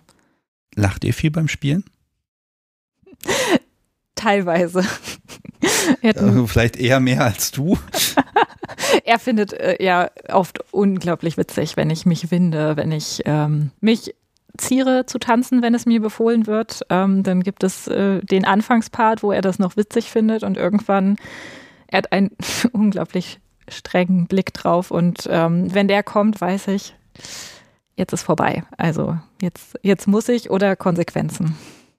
Jetzt äh, geht ja so eine Session häufiger mal in Sex über und dann, ja, dann wird geschlafen. Also wie ist das rauskommen? Wie, wie, es geht ja auch ganz oft um Aftercare mhm. und um, um wieder gemeinsam diese Alltagshöhe zu finden. Ne? Gerade wenn Erniedrigung im Spiel ist, wie, wie, wie findet ihr da zurück? Also wir versuchen eigentlich, wenn, wenn, es sich ergibt, nicht direkt nach dem Sex einfach einzuschlafen. Und es hat sich auch herausgestellt. Auch eher, eher nicht du, ne? Also das ist ja dann auch. ähm, das ähm, gerade in so Tagessessions hat es sich jetzt eigentlich als ganz gut herausgestellt, wenn wir ähm, auch zwischen den einzelnen Sachen, die wir tun, immer mal so eine kleine Aftercare einschieben. Weil wenn dann irgendwie ein Spiel mit sehr viel Erniedrigung zu tun hatte, dann gibt es halt mal kurz den Break und wir sitzen zusammen im Bett, kuscheln, reden darüber. Er sagt mir, ich bin stolz auf dich, dass du das durchgehalten hast, dass du das gemacht hast. Das ist dann nochmal die Rückversicherung und ähm, dann geht es eigentlich weiter du am Anfang ja was von Massage erzählt hast. Ne? Also gibt es das noch? Bekommst du Massagen? Ja, eventuell, wenn der Popo eh gerade rot und blau ist, dass man eventuell den nochmal besonders durchwalkt. Man muss ja pflegen. Also gibt es auch diese, diesen, diesen Aspekt, dass er einfach dann auch dir was Gutes tut außerhalb der Session? Ja, definitiv, den gibt es. Umgekehrt äh, hat er Fußmassagen sehr für sich entdeckt, zu meinem Leidwesen. Also es gibt es gab mal eine Tagessession, wo ich ihm, glaube ich, vier oder fünf Fußmassagen geben musste.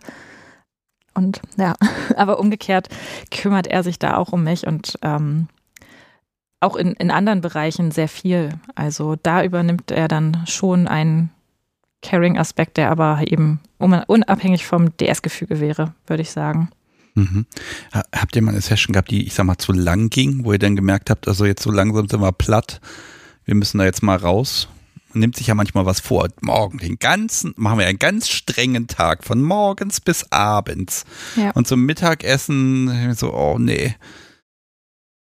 Ja, tatsächlich. Ähm, also es gab einmal die Situation, das war der Tag, an dem ich gelernt habe, dass ich scheinbar zu multiplen Orgasmen fähig bin. Das war mir vorher nicht bewusst, weil ich, ich bin ein sehr, sehr, sehr sensibler Mensch. Und wenn ich einmal einen Orgasmus hatte, dann bin ich auch so, okay, erstmal bitte nichts weiter da dran. Äh, ich muss erstmal klarkommen.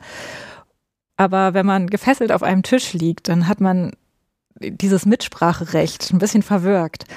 Und ja, dann lag ich da und es waren einige Orgasmen und ich war danach so fertig. Es war vielleicht 17 Uhr und ich bin einfach eingeschlafen. Also das war sowas, wo wir gemerkt haben, okay, sonst so bis 20 Uhr, aber es ging einfach nicht. Und wir hatten, ich glaube, am Pfingstwochenende hatten wir nochmal äh, eine Tagessession gemacht und ähm, eigentlich starten die immer so, dass, also es gibt da so Rituale, dass ich ähm, abends gesagt kriege, was ich vom Bäcker zu holen habe. Und dann gehe ich los und gehe für das Frühstück einkaufen morgens. Er schläft dann meistens noch. Und an diesem Tag war das anders. Ähm, er wollte, dass wir zu Hause frühstücken. Und ich habe unglaublich lange geschlafen, was mir sonst nie passiert. Und das war so aufstehen und es geht sofort los. Und ich habe gemerkt, boah, das kann ich nicht. Ich dieses Ritual, zum Bäcker zu gehen, mir dann selber nochmal, das darf ich dann auch, einen Kaffee zu kaufen und den zu trinken und warten, bis er wach wird. Das ist für mich so ganz wichtig, um in meinen Subspace zu kommen. Und diese Komponente war auf einmal weg und das war, er war vor mir wach und das war so, okay, jetzt wach mal auf und rein da mit dir. Ging nicht. War für mich voll schwer und ich musste dann sagen, sorry, können wir noch mal eine halbe Stunde kurz ich, ich krieg das gerade, ich komme irgendwie nicht rein. Und das war dann aber auch okay. Aber es war schön, wenn das nicht so, so ganz, wenn du nicht funktionieren musst als Sub. Ja. Wenn, wenn es okay ist, erst dann Sub zu sein, wenn du es bist. Es ist mir schwer gefallen, das zu kommunizieren, weil ich möchte das natürlich gerne und ich möchte nicht sagen, jetzt geht's gerade doch nicht, ähm, weil ich will ihm ja eigentlich diese ganze Macht dann in dem Moment geben und dann zu sagen, Nee, jetzt nicht. Fällt mir manchmal nicht so leicht im ersten Moment, aber es war ja auch für ihn dann einfach nicht schön zu sehen. Irgendwie kriegt sie hier gerade gar nichts auf die Kette. Und dann war das auch voll gut. Und er meinte dann auch, es ist besser so, als wenn du dich jetzt hier irgendwie durch den ganzen Tag fehlst und wir beide gar keinen Spaß haben. Ich mag nochmal, weil, weil Kommunikation ist ja bei euch beiden wirklich, ähm, zumindest höre ich das raus, ne? Das, das ist so, ihr müsst aneinander hängen, kommunikativ, damit ihr wisst, wo seid ihr jeweils, mhm. damit ihr auch das auch genießen könnt. Da wäre jetzt nochmal so der Knebel als, als, als Werkzeug nochmal so ein Ding, weil das ist ja durchaus erniedrigend. Es nimmt dir aber auch eine Kommunikationsmöglichkeit und ihm auch eine Information weg. Ich orakle jetzt einfach mal, das müsste besonders spannend sein. Voll. Ähm, wir nutzen es tatsächlich gar nicht so oft, obwohl ich Knebel eigentlich sehr gerne mag. Gerade eben auf, aus diesem Erniedrigungsaspekt heraus. Ähm, schön, wenn die Sabber dann da so runterläuft. Ähm, aber ja, auf die ganzen Klamotten und ist das alles eingesaut und dann muss man das alles wieder waschen und ob das überhaupt rausgeht, wenn dann noch welche Schminke mit bei rausläuft und überhaupt dieses Hochziehen immer, ne? Mhm, ja. Mhm, das, das sollte man eh verbieten, weil das klingt immer nur scheußlich. das ne, stimmt. Ne, also nicht hochziehen, sondern laufen lassen und am besten vom Spiegel. Ja, genau. Ähm, oder also ich glaube, eins, das war auch damals sehr schlimm für mich. Da sollte ich mit Knebel im Mund eine Geschichte erzählen. Und ich fand das so furchtbar, weil ich ja einfach nicht sprechen konnte. Ähm, das war schon hart an der Grenze für mich. Ähm, aber ja, diese Dynamik, also er nutzt es dann halt auch bewusst eben für sowas. So jetzt, ja, dann erzähl doch mal, wie war denn dein Tag gestern? Und dann sitzt du da und bist so, äh, ja, gut. Wenn er dann sagt, ich verstehe nichts, red deutlich, ja. das ist auch wieder, das ist gut, ja. Das ist, das ist böse gut, ja. Ich mache jetzt mal so einen, so einen, so einen, so einen thematischen Cut mhm. und gehe mal in die ganz andere Richtung, weil das hat auch ganz viel Impact zum BDSM hin, aber nicht nur. Angst. Ja. Reden wir mal über, ja, über eine Angststörung, die du hast oder hattest. Ähm, das ist schwer zu sagen. Ich habe gelernt, dass ich wahrscheinlich diese Angststörung mein Leben lang haben werde. Kann inzwischen aber steuern, wie sehr sie meinen Alltag beeinflusst. Generalisierte Angststörung ist der Fachbegriff? Korrekt. Wie kommt's? Ähm, ja, ich versuche es kurz zu machen, ähm, aber eine Angststörung, ähm, also man weiß nicht so hundertprozentig, wodurch so eine generalisierte Angststörung entstehen kann. Man vermutet erbliche Faktoren, traumatische Ereignisse und einfach vielleicht auch ein hohes Stresslevel. Und ich kann für mich sagen, dass all diese drei Komponenten bei mir zutreffen. Also ich war schon als Kind sehr vorsichtig, immer sehr ruhig, zurückhaltend, habe immer erstmal lieber beobachtet, bevor ich agiere. Also da war schon so eine gewisse Präferenz für vorsichtig sein, für sehr sensibel die Umgebung wahrnehmen. Und ähm, ich habe leider in der achten und neunten Klasse ähm, ja eine sehr heftige Mobbing-Erfahrung erlebt durch ähm, vermeintlich sehr enge Freundinnen, die sich gegen mich gewendet haben. Und es war zu dem Zeitpunkt halt einfach schwer, weil man ist eh in so einer Phase mit 15, 16, wo man noch nicht so richtig weiß, wer bin ich, wer will ich sein. Und man hat dann eigentlich seine Peer Group. Und wenn die sich auf einmal von einem abkehrt und sagt, du bist eigentlich ziemlich scheiße, ähm, ist das schwer für den eigenen Selbstwert einfach. Und das war etwas, was mich unterbewusst immer beschäftigt hat, weil ich damals auch nicht die Möglichkeit hatte, das adäquat anzugehen und zu gucken und vielleicht die Hilfe zu kriegen zu dem Zeitpunkt, die mir sagt, nö, ist eigentlich gar nichts, du bist okay, so wie du bist. Ähm, und dann kann man quasi sagen, dass dadurch mein Gehirn vielleicht einfach schon immer ein bisschen mehr in Alarmbereitschaft war als das von anderen Menschen. Und ja, 2018 habe ich ja im Januar mit meinem Mann Schluss gemacht, habe diese neue Beziehung eingegangen, habe dadurch sehr spontan äh, und sehr schnell einen neuen Job in Hamburg finden müssen, weil eigentlich war der Plan, dass ich zurück in die Heimat gehe ähm, und habe dann sowohl einen sehr guten Freund als auch meine Großmutter äh, in dem Jahr verloren. Also das waren einfach so ein paar viele Stresspunkte, die krass waren. Sowohl positiver Stress, weil ich habe ja auch einfach sehr schöne, viele erste Male mit meinem jetzigen Partner gehabt, aber auch sehr viel belastender Stress und kann sich das so ein bisschen vorstellen, dass dann die Zentrale für Gefahr in meinem Gehirn, die Amygdala, ein bisschen viel Feuer abgekriegt hat und dachte, okay, irgendwie ist hier ein bisschen viel los. Und dann fing es an, dass ich 2018, als sich dann dieses Jahr beruhigt hatte und ich an Weihnachten zu Hause war, hatte ich, ohne es zu wissen, meine erste Panikattacke. Ich saß im Bett und dachte,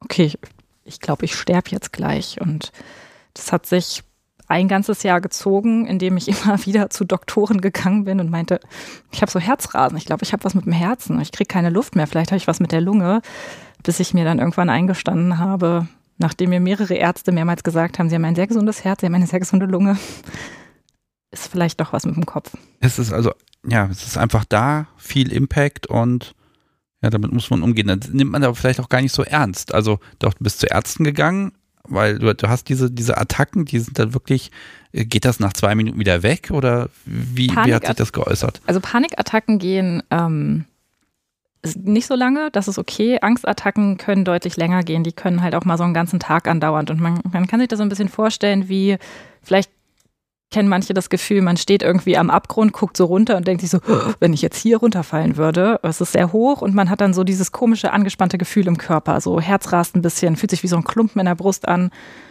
Das habe ich halt einfach dann einen ganzen Tag, dauerhaft. Oh Gott. Also äh, ich habe das, ich, das Publikum weiß das schon, ich, ich habe ja mein Problem mit Höhe. Da, also vielleicht, da, da geht mir die Pumpe. Es, mir wird, da kommt so, so ein Schwindel und ich brauche dann, also ich habe, ich lasse mich mit ab, purer Absicht nie davon abbringen, die Sache zu machen. Den blöden Eiffelturm bin ich auch hochgestiefelt und das war eine Herausforderung. Ich, ich mache es, aber es kostet mich eine Menge Selbstüberwindung und dass ich meinem Kopf auch klar mache, das ist hier safe. Es braucht so meine Zeit, um mich selbst davon zu überzeugen. Das fühlt sich aber trotzdem nicht locker flockig an. Es ist schwer. Also es ist dann wirklich, ich habe heiden Respekt vor der Situation, obwohl sie eigentlich total entspannt sein könnte, aber irgendwas in meinem Kopf sagt mir, das ist nicht entspannt. Ne, also so stelle ich mir das gerade so vor, aber länger. Ist es irgendwas, also gibt es einen Auslöser, irgendwas, wovor diese Angst dann da ist, oder ist es einfach Angst vor der, ja, vor der Welt? Ähm, es ist unterschiedlich und das ist auch, ich glaube, es ist auch bei jedem Menschen, der eine, der eine generalisierte Angststörung hat, individuell. Aber es ist halt oft so, man hat dieses Angstgefühl, das wird vielleicht durch irgendwas getriggert äh, man hat irgendeine Erfahrung gehabt und dann besteht diese Angst ja sehr lange. Und das Gehirn ist ja nun mal so angelegt zu sagen, okay, wir haben gerade irgendwie Angstsymptome, das muss ja hier außen irgendwas sein. Und dann fängt der Kopf an, sich Gründe zu suchen. Bei mir hat sich das sehr stark, also Bahnhöfe waren schlimm. Ich hatte einmal einen Angstmoment an einem Bahnhof und hatte halt immer wahnsinnig Angst, wenn die Züge einfahren. So was ist, wenn mich jetzt wer aufs Gleis schubst oder so. Es sind wirklich keine sonderlich gut begründeten Dinge. Ich hatte auch eine sehr starke Gesund, also Krankheits- oder Gesundheitsangst, sagt man, glaube ich, dass ich nicht joggen gegangen bin, weil dann schlägt das Herz ja auch sehr schnell und ich dachte, ich kriege bestimmt einen Herzstillstand, wenn ich jetzt laufen gehe. Es klingt, glaube ich, für Außenstehende bizarr, weil es gibt keinen Grund, diese Angst zu haben, aber sie ist dann halt auf einmal da. Und ähm, dann gibt es halt wirklich Situationen, die man anfängt zu vermeiden, weil man in diesen Situationen mal Angst erlebt hat und denkt, das liegt ja an der Situation, die kommt bestimmt wieder. Aber eigentlich stimmt das gar nicht. Jetzt überschneidet sich ja das mit, ihr habt mit BDSM angefangen. Und wenn man jetzt auf dem Drahtseil balancieren will und dann kommt noch so eine, ich sag mal, nicht diagnostizierte Angststörung dazu, dann ist ja die Angst vor der Angst, oh Gott. Äh, also inwieweit sind diese Session-Momente, also inwieweit hat das einen Impact gehabt? konntet ihr weniger spielen? Gingen bestimmte Dinge nicht? Oder also hat das irgendwie einen Einfluss darauf gehabt?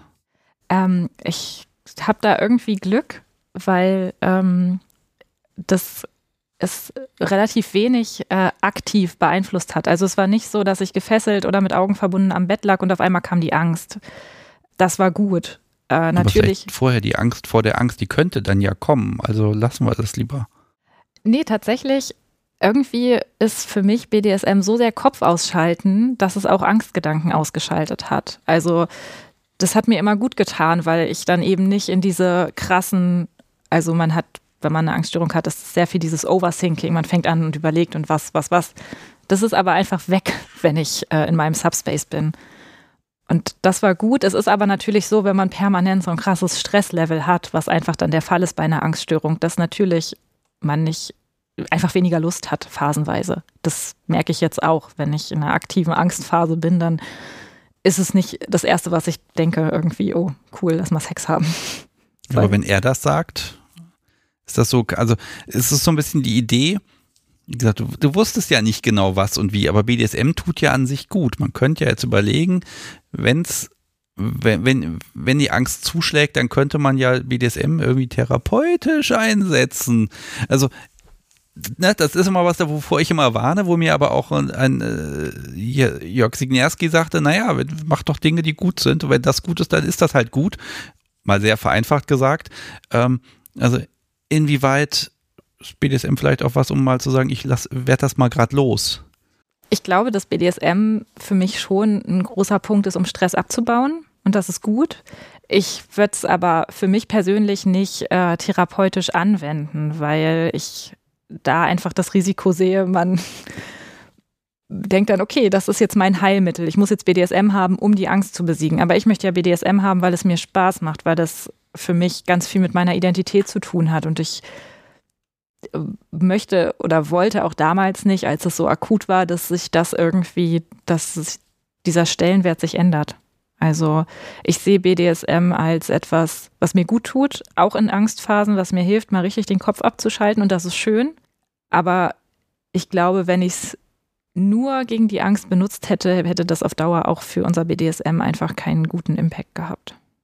Inwieweit wusste er auch was? Weil vielleicht macht man das ja auch mit sich selbst aus. Nee, mir geht's gerade nicht gut, ich habe Kopfweh, irgendwelche Ausreden. Gerade wenn man selber nicht genau weiß, was los ist. Ich bin ein sehr ehrlicher Mensch und es war einfach auch so, dass ich es oft gar nicht verstecken konnte, weil ähm, dieses plötzliche Atemnot kriegen, das äußert sich halt einfach damit immer noch, dass ich einfach sehr plötzlich Luft einatme und mir an die Brust fasse. Und es, äh, ich habe das damals sehr klar kommuniziert, dass ich mir Sorgen mache, dass ich irgendwas habe, dass vielleicht irgendwas gesundheitlich nicht mit mir stimmt. Und er wusste darum. Und er war dann auch also die Entscheidung, mir dann äh, irgendwie therapeutische Hilfe zu suchen, habe ich erstmal sehr für mich getroffen, weil ich oft solche Dinge erstmal mit mir selber ausmache, bevor ich sie mit anderen kommuniziere. Aber auch das habe ich ihm, nachdem mir das klar war, kommuniziert und gesagt, du, ich glaube, irgendwie ist da ein anderes Thema, was im Argen liegt und ich muss mich da mal um was kümmern. Also dein Partner hat gesagt, lass mal gucken oder nein, das hast du selber beschlossen. Ich habe es beschlossen, genau. Ist ja gar nicht so einfach, dann jemanden zu finden, mit dem man mal sprechen kann. Hat das, hat das geklappt? Ja, das ist, es ist wirklich schwierig. Und wenn man eine Angststörung hat und vielleicht auch einfach eh mit sozialen Situationen überfordert ist, ist es halt nicht toll, dass alle TherapeutInnen in Deutschland nur per Telefon meistens zu erreichen sind, ähm, weil es einfach keinen Spaß macht, sich sehr viele Absagen zu holen. Und das war so, aber ich hatte dann irgendwie Glück, weil ich habe relativ schnell jemanden gefunden. Das heißt, ich, als ich vom Zeitpunkt ich beschließe, dass ich mir externe Hilfe suchen muss, weil das Problem größer ist, als dass ich es bewältigen kann, zu dem Zeitpunkt, dass ich die erste Therapiesitzung hatte, sind nur so zwei Monate vergangen. Und ich glaube, das ist für Deutschland ein ganz guter Schnitt. Hat es denn geholfen? Ich habe ein paar Anläufe gebraucht, ähm, den richtigen Therapeuten zu finden für mich. Ähm, hab, es gibt ja verschiedene Therapieverfahren und ähm, das wusste ich aber alles nicht, als ich angefangen habe. Ich habe erst eine, einen Tiefenpsychologen gehabt und das war für den Anfang gut, weil Tiefenpsychologen gucken immer sehr, was ist denn in deiner Vergangenheit und in deiner Kindheit passiert, was hat dich da beeinflusst. Und das war für mich wichtig, weil ich mich da das erste Mal reflektiert habe und geschaut habe, was für Themen schleppe ich eigentlich mit mir rum, um auch dieses Mobbing-Thema von damals als solches zu adressieren und zu merken, ja, so gut wie ich mir einrede, habe ich das eigentlich nicht weggesteckt. Habe dann versucht, äh, eine Psychoanalyse zu machen, hatte da aber einfach nicht so eine schöne Erfahrung, weil die Frau noch in Ausbildung war ähm, und sehr überfordert mit dem Thema BDSM war. Ähm, das war einfach nicht cool. Und dann habe ich beschlossen, nee, auf sowas habe ich keine Lust mehr. Ich mache eine Verhaltenstherapie, weil das sind dann quasi die Therapeuten, die wirklich gucken, was kannst du denn aktiv an deinem Verhalten ändern, um besser mit dem Problem klarzukommen. Du hast das jetzt eben gerade so, so, so lapidar in einem Satz gesagt. Und das ist ja eigentlich der spannende Punkt.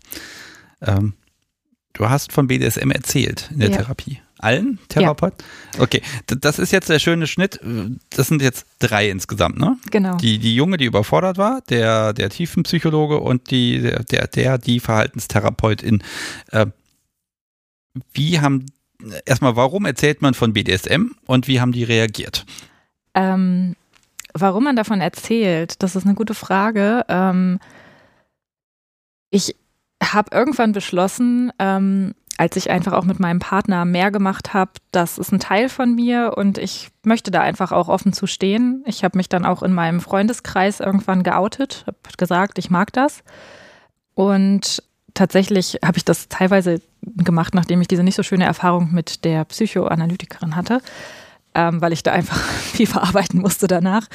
Ich weiß gar nicht, warum ich es dem Tiefenpsychologen erzählt habe. Ich glaube, Tiefenpsychologen bohren auch gerne nach sowas, äh, nach sexuellen Erfahrungen und keine Ahnung. Und ich habe es dann irgendwie erzählt und er war schon ein etwas älterer Herr, aber für ihn war das irgendwie so, ja, ist okay, wie Sie das da machen. Also machen Sie mal.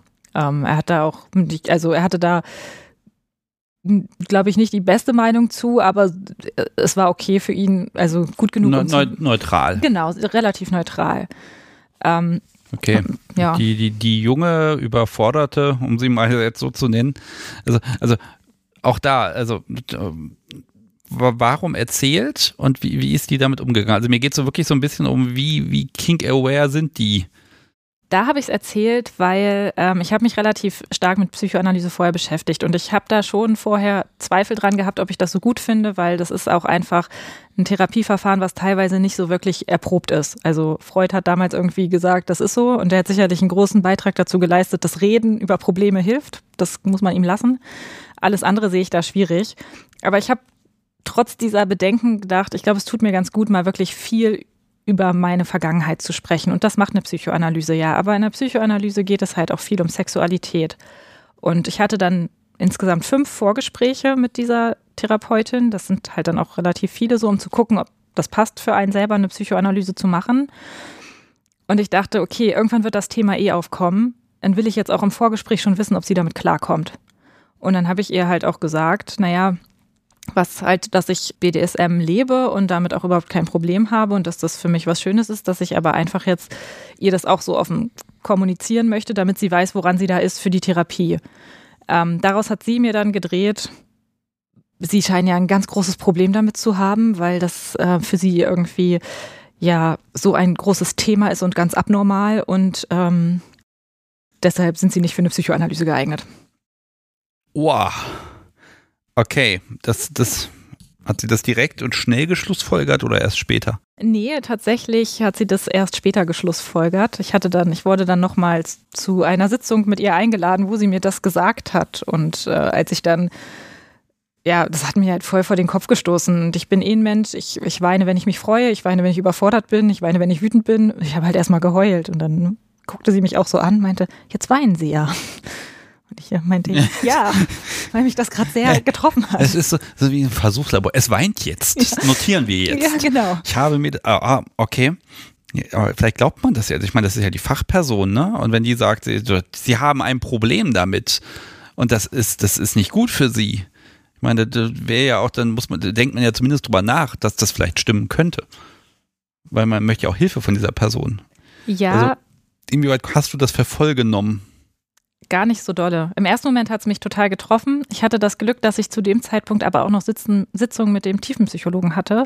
Und ich konnte ihm das relativ schnell erklären. Und er hat das für mich auch so ein bisschen gerade gezogen und meinte, naja, ich glaube, Sie haben diese Person einfach damit überfordert. Also es war wirklich so, ich hatte ihr das gesagt und sie wusste gar nicht, wofür BDSM steht, die Abkürzung. Ich habe ihr das dann erklärt und ich glaube, das war für sie einfach krass, weil sie damit null Berührungspunkte hatte. Und das hat für sie, glaube ich, wirklich eine sehr krasse Abnormität dargestellt, so etwas äh, zu haben. Ich stelle mir gerade vor, das ist so ein bisschen wie dieses, ähm, was weiß ich, äh, ich, ich gehe zum Therapeuten und sage dem, dass ich gerne, was weiß ich, kleine Säugetiere quäle, ja, dann steht die Person auch da und sagt, um Gottes Willen, ne? Und wenn, wenn man BDSM nicht einordnen kann, wir wissen ja als, also ich als Podcaster weiß ja inzwischen auch, dass das in der Ausbildung nicht vorkommt, also Sexualität generell kaum vorkommt hart. Aber dann ist es ja wirklich ein Glück, dass du noch den anderen hattest, der das so ein bisschen einordnen konnte für dich. Ja. Also der quasi dich von der Therapeutin kurieren oder davon wegtherapieren. Oh Gott. Also schwierig, ne? Also man unterstellt ja keinen Vorsatz an der Stelle, aber es ist natürlich ein Kracher, ne? Ja, also ich muss sagen, ich verstehe, dass sie überfordert war. Ich bin auch ein sehr empathischer Mensch. Ich kann mir das vorstellen, dass das für sie krass war. Ich finde ihr Verhalten trotzdem nicht sehr professionell, wie sie das gemacht hat. Das muss ich auch sagen. Ähm, ich hatte allerdings Glück, weil ich zu dem Zeitpunkt, ähm, glaube ich, auch einfach schon viele Podcasts gehört habe, wahrscheinlich auch schon deinen, und einfach schon sehr gefestigt war in, in dem Thema und wusste, nö, das ist nicht unnormal, das machen relativ viele. Und deshalb hat es mich nicht so getroffen. Ich brauchte dann aber eine Zeit, um zu überlegen, was will ich denn jetzt machen? Und dann war für mich halt klar, ich gehe den Weg der Verhaltenstherapie, weil da sollte sowas eigentlich eh überhaupt gar keine Rolle spielen. Aber auch dort hast du erzählt, es gibt BDSM. Korrekt. Ähm, allerdings, weil dieser Therapeut natürlich, ich habe dann natürlich meinen bisherigen Therapieweg erklärt und er wollte wissen, warum jetzt doch nicht Psychoanalyse. Und dann dachte ich, naja, Therapie ist halt schon ein Ort, wo ich sehr ehrlich sein sollte und ich kann jetzt nicht hier schon anfangen, irgendwie rumzudrucksen.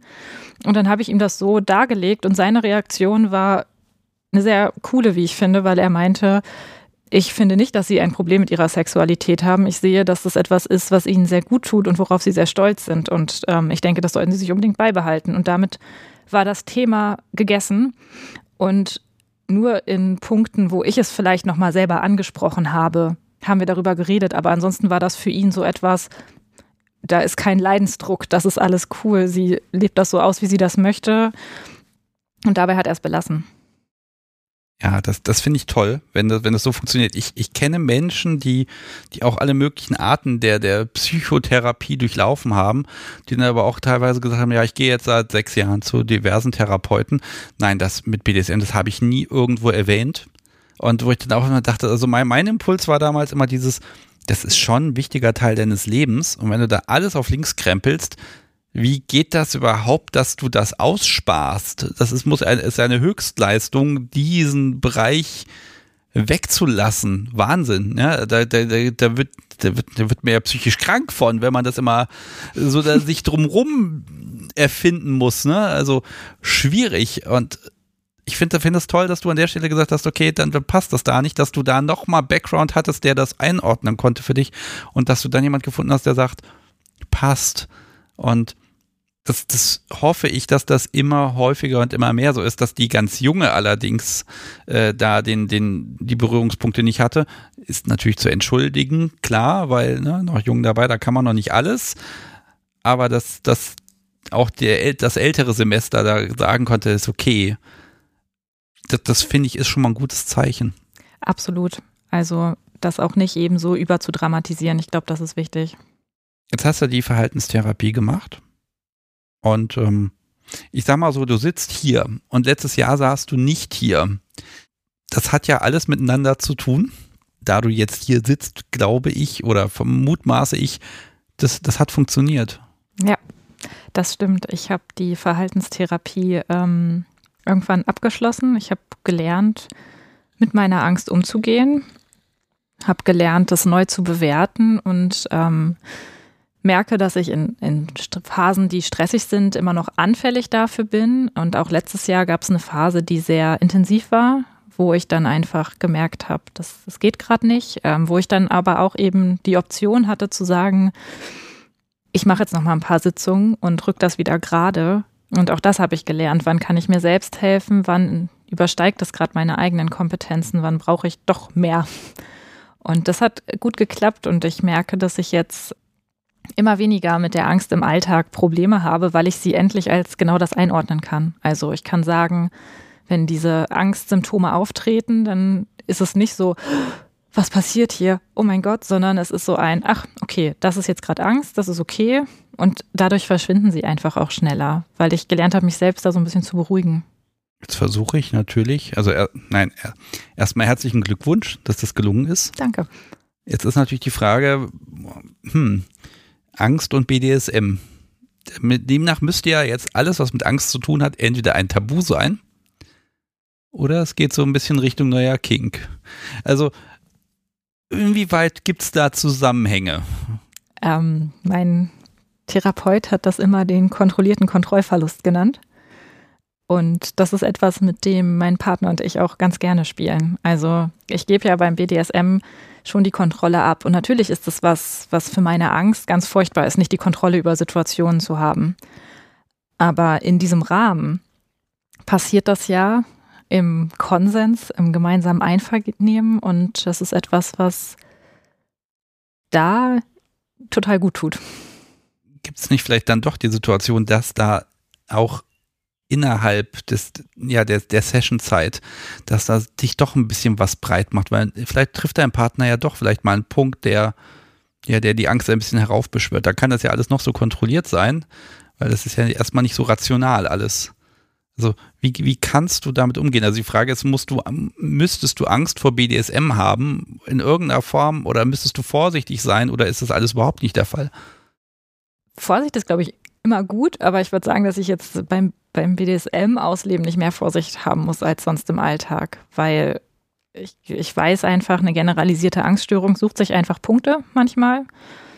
Und das ist halt jetzt mein Job, durch, den ich durch die Therapie gelernt habe, meinem Gehirn zu versichern, das ist gerade kein Angstpunkt. Das kann beim BDSM sicherlich genauso mal passieren wie auch irgendwo anders, aber ich glaube, beim BDSM ist halt noch das Gute, dass ich da relativ, also das ist vielleicht allgemein was, was mir immer sehr hilft, was ich gelernt habe in der Therapie, ist eine Handlungsunterbrechung.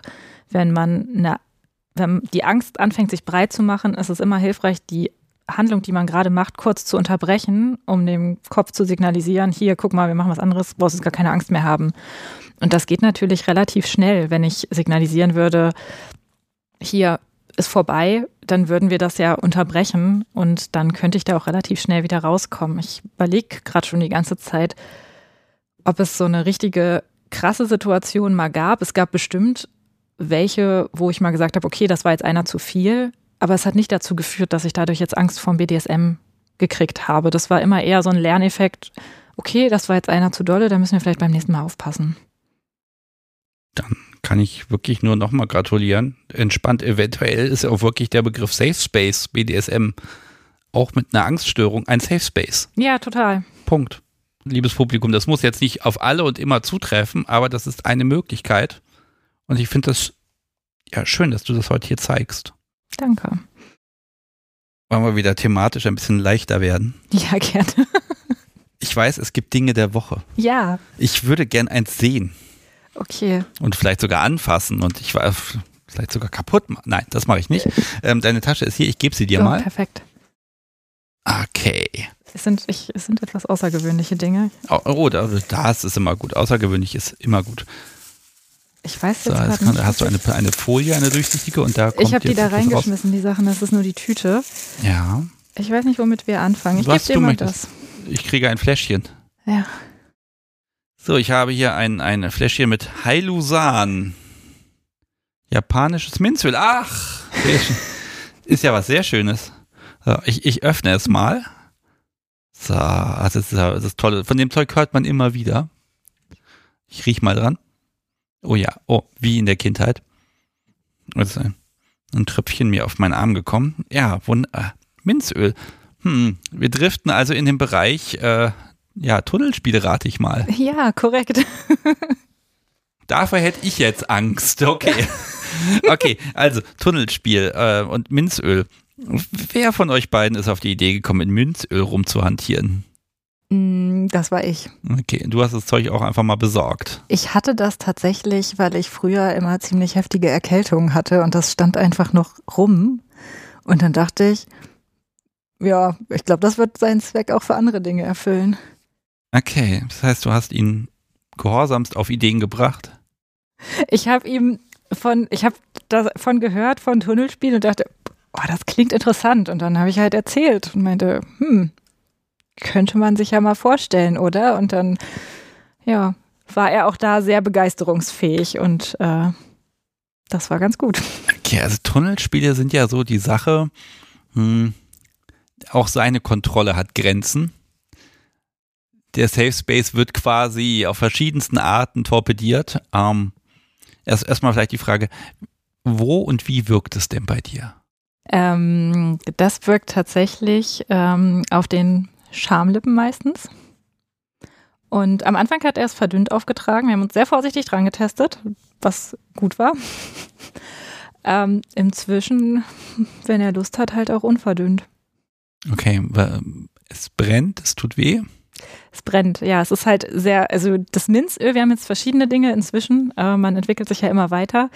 Ähm, das ist halt auch sehr kalt. Das ist ein ja, sehr krasses Gefühl und ich mag auch einfach allgemein an Tunnelspielen, also je nachdem, mit was man spielt, aber gerade bei dem ist es so, man macht es drauf und im ersten Moment ist man so, mhm, mhm, und irgendwann entfaltet es dann diese Wirkung und dann dieses nicht zu wissen, wann ist die denn jetzt weg? Und dann hat man das Gefühl, oder seine Lieblingssache ist ja auch zu fragen, und wird weniger? Und dann sage ich ja, und dann kommt halt die nächste Runde drauf. Also, Ah, okay. Also das ist aber ein, also es, es, es brennt, es, es ist also ein Schmerz, nicht wie so, nicht wie beim Spanking, sondern der bleibt, der ist da. Wie, wie lange hält das? Zwei Minuten, zehn, zwanzig? Zeit fühlt sich in diesen Momenten immer so schwer greifbar an. ich würde sagen eher 10, 20 Minuten. Mhm. Ähm, je nachdem, wie, ob er es unverdünnt aufträgt oder nicht. Ähm, ja, aber ich habe da schon eine Weile was von. Okay, aber was, was ist das? Also die Reaktion, das in still leiden oder schimpfen? Beides. Ähm, am Anfang versuche ich still zu leiden, irgendwann wird meistens Schimpfen draus. Okay. Ja. Ich stelle Also- mir dich gerade fixiert vor, wie du da liegst, da auch nicht rankommst und du kannst auch nicht irgendwie reiben oder spülen und, und ja, er, er sitzt dann gemütlich davor und guckt sich das Schauspiel an. Ja, hat so ein richtig äh, diabolisches Grinsen.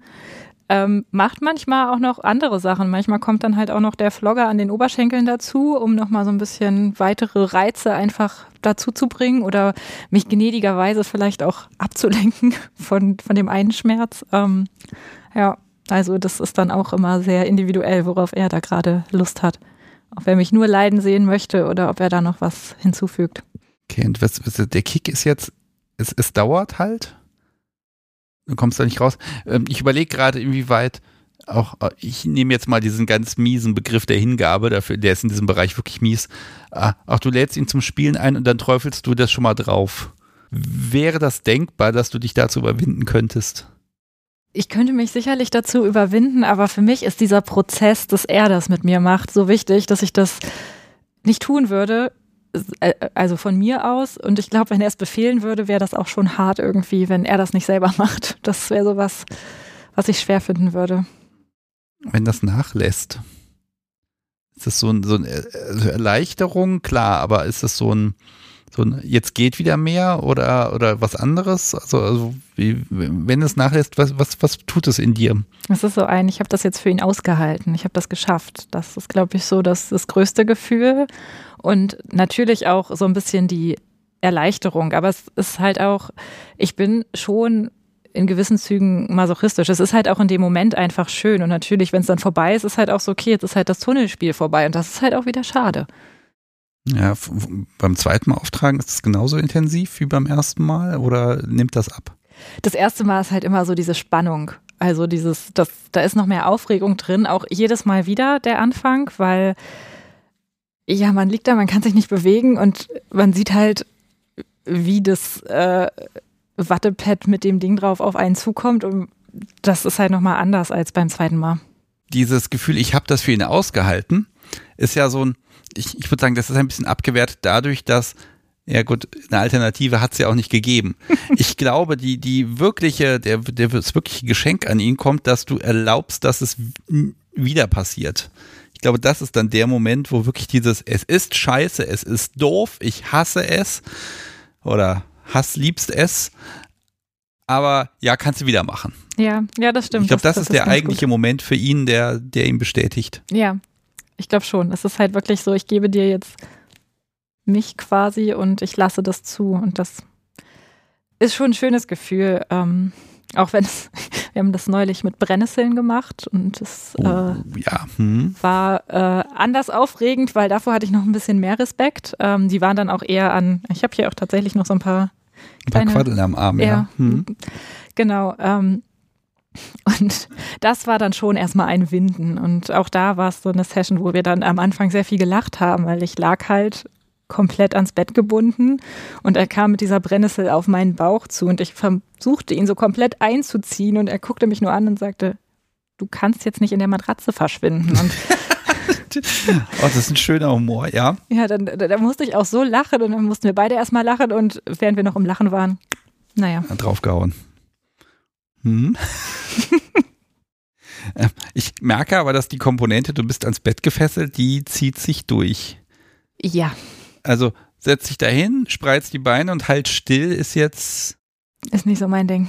Nee, also es muss schon wirklich dieses, diese Machtlosigkeit sein. Ja, definitiv. Wir haben auch irgendwann ähm, uns für unter die Matratze so ein äh, ja, so Fesselgurte gekauft, die jetzt halt einfach immer da sind, damit man immer relativ schnell auch mal fixieren kann, was sehr praktisch ist. Also ich habe so ein bisschen das Gefühl, es ist tatsächlich dieses ähm, ja, fesseln, fixieren, dann erstmal das Gefühl, ah, ausgeliefert sein. Dann passieren die schlimmen Dinge, wie zum Beispiel das Minzöl. Und dann fängt zwischen euch beiden erst richtig die Kommunikation an. Das heißt, das ganze Spiel ist nicht er hat die Macht und es ähm, und er tut jetzt Dinge, sondern eigentlich die Dinge passieren und dadurch, dass das jetzt ich mal, chemische Kriegsführung ist oder fast schon eine biologische Waffengattung, ne?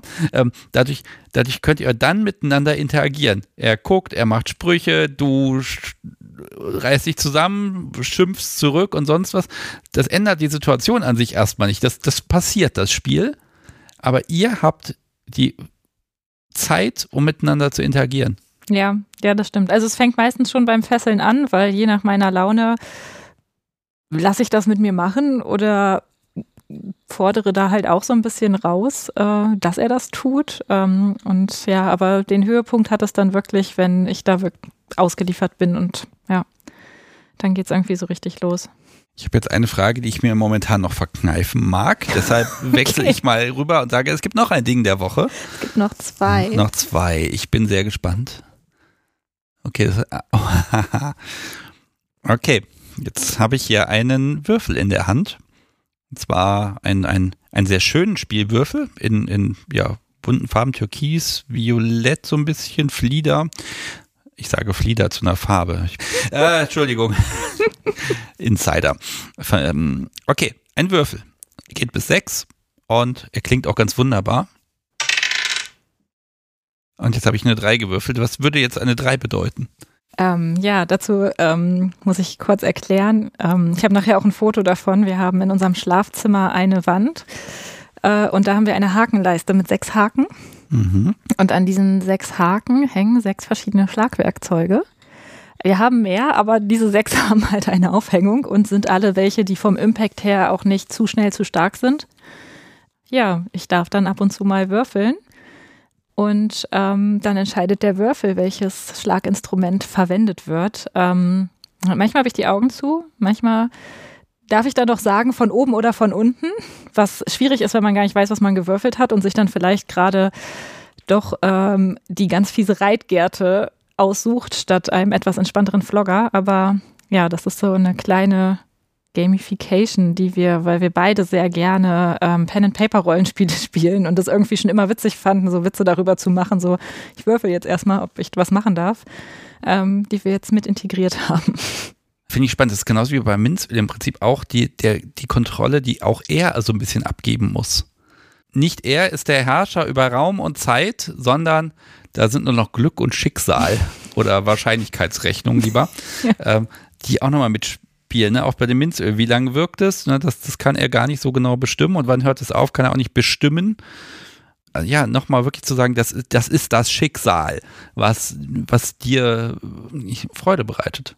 Und auch daran hat er einen diebischen Spaß. Also so zu wissen, es ist jetzt egal, was ich würfle, ich werde geschlagen, aber das, also ich glaube, ich vermute jetzt mal, ich kann nicht für ihn sprechen, aber es macht ihm auch einfach eben Spaß, dann auch davon überrascht zu werden und dann meine Reaktion darauf zu sehen, wenn der Würfel gefallen ist oder wenn ich dann das erste Mal das Starkinstrument spüre. Das, ja. Interessiert mich ja. Also ich würde folgenden Satz sehr gerne sagen.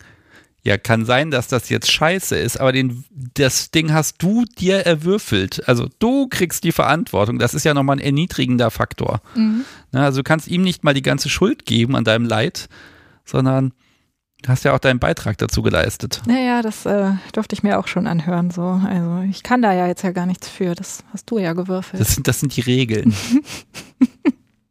okay, nächstes Ding der Woche. Das letzte, das ist, ähm, ah. das ist tatsächlich eine Grafik, die äh, an unserem Schreibtisch klebt. Ich habe sie da jetzt einfach ein bisschen abgerissen. Und da hast du mitgebracht. Okay.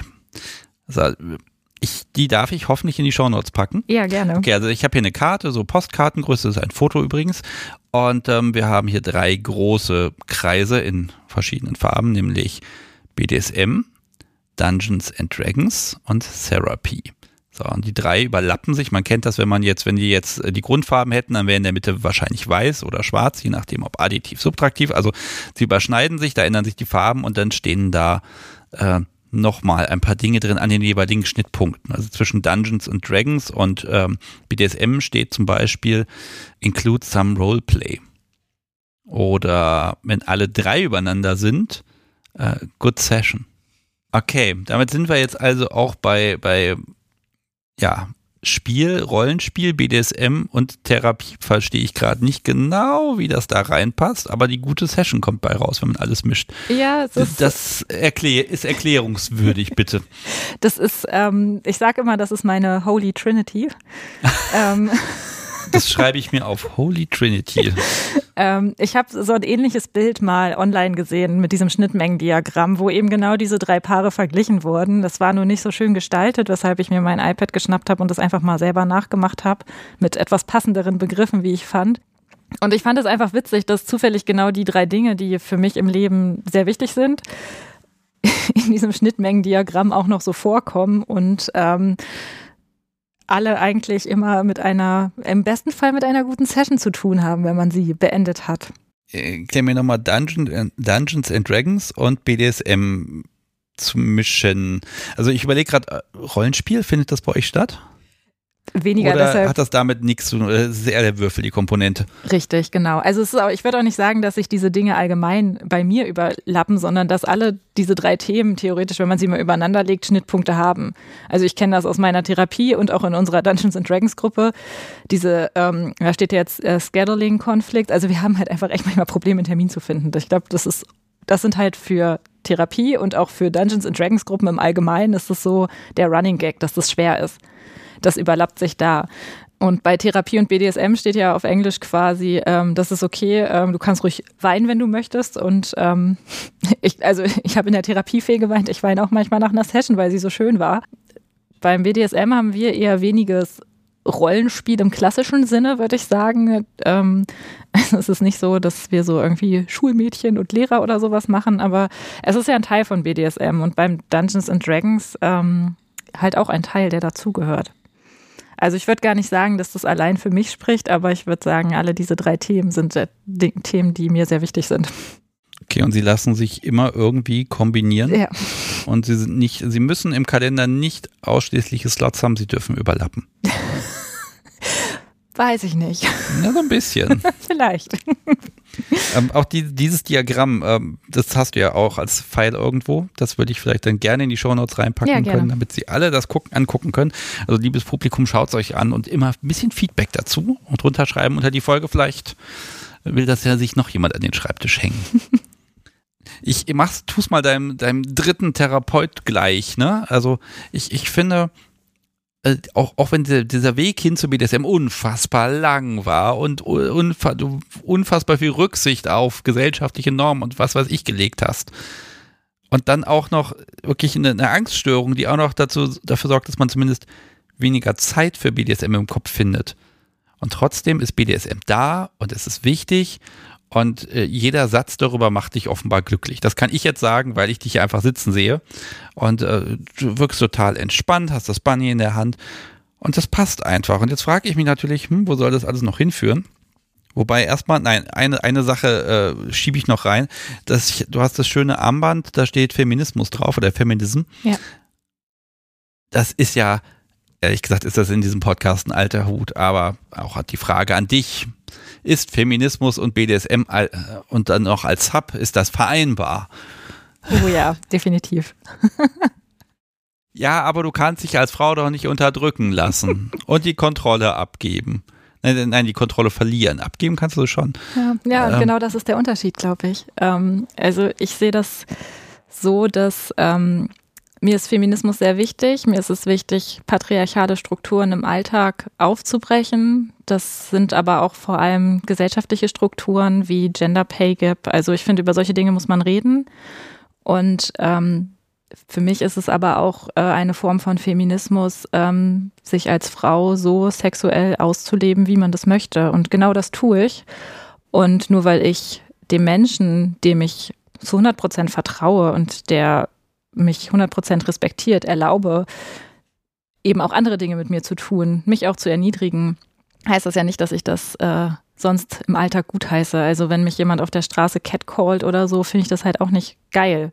Das ist für mich so der Unterschied quasi. Also ich lebe genau das aus, was mich glücklich macht, zu genau den Faktoren, die mir wichtig sind. Und ich finde, da lässt sich das BDSM sehr gut mit Feminismus Verein, weil ich einfach, ja, ich sein kann und Gibt es denn eine, eine nicht feministische BDSM-Praktik?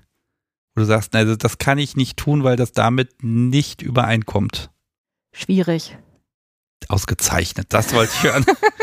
also wenn dir was einfällt, sehr gerne, aber also ich hoffe, ich hoffe ja, es, es gibt im Prinzip nichts, wo du sagen könntest, geht, es geht nicht. Nee, weil es wirklich für mich so ein individuelles Thema ist und ähm, einfach wenn ich das gut finde in diesem Rahmen, dann ist das für mich okay. Und für mich keine schlechte Feministin, wenn ich mich unterwerfe und dadurch auch noch Spaß habe und Lust empfinde. Okay, jetzt ich gehe mal ein bisschen zum Angriff über. Okay. Jetzt haben wir ja ganz viel darüber gesprochen, was, was magst du am BDSM, was findest du gut, was ist dein King? Darüber haben wir gesprochen. Danach habe ich auch nur gefragt. Jetzt nehmen wir mal an, dass er auch sagt, hier habe ich Dinge, die, die möchte ich, die will ich. Und die ja, die sind vielleicht für dich gerade noch okay. Inwieweit würdest du darauf eingehen, weil ist ja dein Partner, den magst du ja auch glücklich machen. Also ich finde, wenn Dinge okay sind für mich, auch wenn es vielleicht nicht, also ich finde, es ist, es ist ja immer beidseitig irgendwie und es geht auch ganz viel darum, darüber zu reden, Kompromisse zu finden. Und ähm, wenn er jetzt was hätte, wo ich sage, oh, weiß ich nicht so 100 Prozent, aber ich würde es auf jeden Fall erstmal probieren und im Zweifel muss man dann halt gucken, wie kann man das gestalten, dass er das gut genug ausleben kann, wenn er sagt, das ist jetzt für mich aber Nummer eins, King, super wichtig und ähm, wie kriegen wir das hin? Und ich bin mir relativ sicher, dass wir da einen Weg finden würden. Gibt es Dinge oder Kings, die er hat, die du vielleicht nicht teilst? Bisher nicht. Okay, also er hat ein großes Spielfeld und die Grenzen hat er noch nicht gefunden. Ich glaube ja, und ich glaube, er ist auch sehr stark so ein, also er ist voll der Reaktionsfetischist, also ihm macht es auch einfach immer unglaublich Spaß, meine Reaktion auf Dinge zu sehen und wenn mir etwas sehr gut gefällt oder auch vielleicht beim Tunnelspiel äh, mich erstmal leiden lässt, ist das was, was ihn, glaube ich, dann auch in dem Moment sehr glücklich macht. Also ich glaube, er lebt auch sehr davon, was macht der Gegenüber oder die Gegenüber. Ich bekomme manchmal auch E-Mails, da geht es am Rand auch um das Thema Feminismus. Und dann, wo ich dann auch mal sage, der Feminismus ist jetzt nicht, dass die Frau bestimmt, sondern ich glaube, boah, das ist schwer, weil wenn ich das, ich als weißer mittelalter Mann, ja, darf das überhaupt nicht sagen. Also ich werfe das jetzt mal hin und ich lasse mich gerne mit Feedback und auch von dir jetzt, du darfst mir da gleich auch reingrätschen, wenn du möchtest. Ähm, ich behaupte, Feminismus ist dann, das Ziel dann erreicht, wenn wenn absolute Gleichberechtigung nicht nur vorhanden ist, sondern auch gelebt und gefühlt ist und sich darum eigentlich niemand mehr Gedanken machen muss wenn das einfach da ist, dann hat Feminismus wenig Grundlage. Ja, ich würde. Ähm, du musst mir nicht zustimmen. Ich über, also ich, ich sehe. Es ist eh utopisch. Es ist total utopisch und das ist das, was traurig ist, weshalb ich auch glaube, dass es noch ein sehr weiter Weg dahin ist, den ich wahrscheinlich gar nicht mehr erleben werde. Aber nee, ich sehe das auch so, dass Feminismus, und ich glaube, das verwechseln auch viele. Viele denken, oh, das ist immer gegen Männer oder männlich gelesene Personen. Das stimmt aber überhaupt nicht. Ich finde, es geht einfach darum, dass man neu verhandelt, äh, mit was zum Thema Gleichberechtigung, ähm, sei es im Job, weil auch, auch Männer profitieren ja davon, wenn man gewisse Strukturen einfach mal aufbricht, die vielleicht schon immer da sind, weil der Mann ist immer der, der Karriere macht und keine Ahnung, und die Frau macht das ja nicht, die bleibt ja zu Hause hinterm Herd. Ich finde, es gibt sicherlich auch genug Männer, die das nicht möchten und die es aber vielleicht dann umgekehrt auch schwer haben. Ich finde, es ist für beide Seiten kann es ein Gewinn sein, sich mal mit feministischen Theorien zu befassen und ähm, aber vielleicht auch zu akzeptieren, dass Frauen gerade in unserer Gesellschaft eher die marginalisierte Gruppe sind, wo eben viel im Argen ist und das auch anzuerkennen. Lass mich noch mal einmal Alice Schwarzer reinrufen. Weil die sagt ja nun mal, also zu Sex eh schon, aber zu BDSM, ich glaube noch viel mehr, das geht nicht. Ist das einfach ein veraltetes Bild? Ja. Okay. Ich bin keine Freundin von Alice Schwarzer wegen einiger ihrer Aussagen. Ja gut, man muss ja auch nicht äh, jede Ikone, die mal da war, da alles übernehmen, ne? Das darf sich ja weiterentwickeln. Ich glaube auch. Das sind alte, das ist ein anderer Feminismus. Ich denke, man muss den auch sehr, also ich denke Feminismus sehr intersektional. Also ich akzeptiere auch, dass ich eine sehr privilegierte weiße Frau bin und dass es andere Gruppen gibt, äh, die es noch schwerer haben als ich. Und ich glaube, auch das muss man anerkennen. Ja, ich glaube, der Begriff Feminismus, der, der passt einfach gar nicht mehr zu dem, was es alles umfasst. Das ist viel mehr. Aber das Fass machen wir jetzt nicht ganz auf. Aber doch ein, ein Femini eine, eine, oh Gott, eine Frage unter dem Deckmantel des Feminismus. Gibt es, gibt es Dinge, die du, ich sag mal, durchsetzt, weil du sie gut findest, weil sie dir wichtig sind? Oder generell gibt es Kings, wo auch dein Partner vielleicht sagt, das ist später. Ähm, das ist eine sehr gute Was Frage. möchtest du gerne mal? Was ist noch so aus einer Fantasie, eine Idee, mit der er sich vielleicht auch noch nicht so schnell anfreunden kann? Ich möchte unbedingt mal, dass wir auf eine Party gehen. Ich weiß nicht, ob er da gerade schon so Lust drauf hat. Ich muss selber sagen, ich habe halt auch einfach durch meine Erfahrungen in meinem Leben mit großen Menschenmengen und Sozialinteraktionen fällt mir auch nicht leicht, aber ich weiß, ich möchte es mal und ähm, da würde ich zumindest noch ein paar Mal mit ihm drüber reden. Aber ich ansonsten, ich glaube, ich mag manchmal Bondage noch ein bisschen mehr, als er das mag.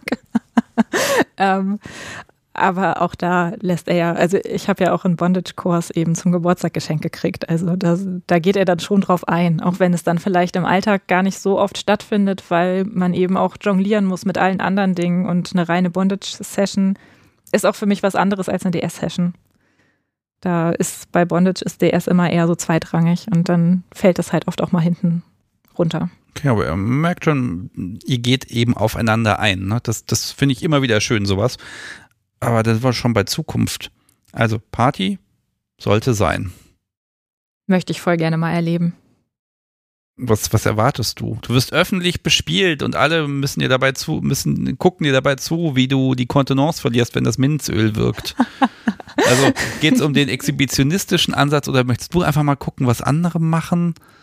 Ich glaube, am Anfang würde ich äh, erstmal einfach nur gucken und auf mich einprasseln lassen. Ich ähm, bin auch bei neuen Eindrücken, also wie gesagt, ich bin sehr, sehr, sehr sensibel ähm, und ich glaube, eine erste Party wäre erstmal eine reine, ich muss erstmal auf die Party klarkommen, Party.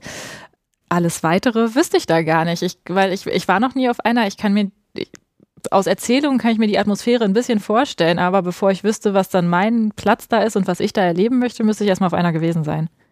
Ich, ich bohre da jetzt gar nicht so viel nach, sondern ich bereite jetzt mal das Bett, damit ich quasi da auch meinen Arsch langsam hochkriege. Es gibt ja diese wunderschöne Podcast-Webseite, bald in neu. Hoffentlich, wenn die Menschen das jetzt hören, schon fertig. Nein, so schnell wird es nicht gehen. Aber da wirst du die Möglichkeit haben, was drunter zu bloggen unter deine Folge, wenn du willst und eine Party mal besucht hast, dass du vielleicht ein bisschen was dort hinterlässt, wie es denn war oder ob es gut war oder nicht oder wie erwartet. Das ist so ein kleines Update wäre schön. Weil ich, ich finde immer dieses, wenn es dann passiert, dann ist doch nochmal alles anders. Und ähm, ich, ich würde davon gerne ein paar Zeilen lesen. Ja, sehr gerne. Stammtische vielleicht erstmal, die sind ja ein bisschen kleiner, ein bisschen gediegener oder ein BDSM-Urlaub im Apartment. Also was gibt es so für Dinge, wo ihr sagt, ja, das, das, das, das soll passieren, das möchten wir. Das BDSM-Apartment steht ganz oben auf der Liste. Vielleicht hoffentlich dieses Jahr. Mal gucken. Man muss halt auch einfach immer so weit im Voraus planen, weil die Dinger so schnell ausgebucht sind. Aber das ist was, was wir beide unbedingt mal testen wollen, weil man einfach einen Raum oder mehrere Räume hat, wo alles an Equipment da ist und man halt auch einfach nicht so leise sein muss. Ähm, und Stammtisch hatte ich früher auch, tatsächlich witzigerweise wäre das für mich schlimmer als Party, weil es halt noch eine direktere soziale Interaktion ist. Auf einer Party kann man irgendwie für sich auch so ein bisschen sein und untergehen. Auf dem Stammtisch ist das schwieriger. Aber inzwischen bin ich auch da mit meiner Angst so weit, dass ich sage, ich würde es mir mal zutrauen. Ich hätte nur gerne, glaube ich, dann einen Stammtisch-Buddy, der da mitkommt oder so. Ich glaube, das lässt sich hinkriegen. Sollen sich Menschen melden, die vielleicht in Hamburg Stammtische machen? Warum nicht? Dann muss ich das auch mal angehen. Das ist ja auch eine gute äh, Strategie, mich dieser Angst zu stellen. Na, wobei, ich würde dir fast sagen, hier Chris und Bea, eine, zwei, die drittletzte Folge vor dieser, die machen ja in Hamburg Norderstedt einen Stammtisch. Hm. Mögt ihr, das sind total liebe Leute.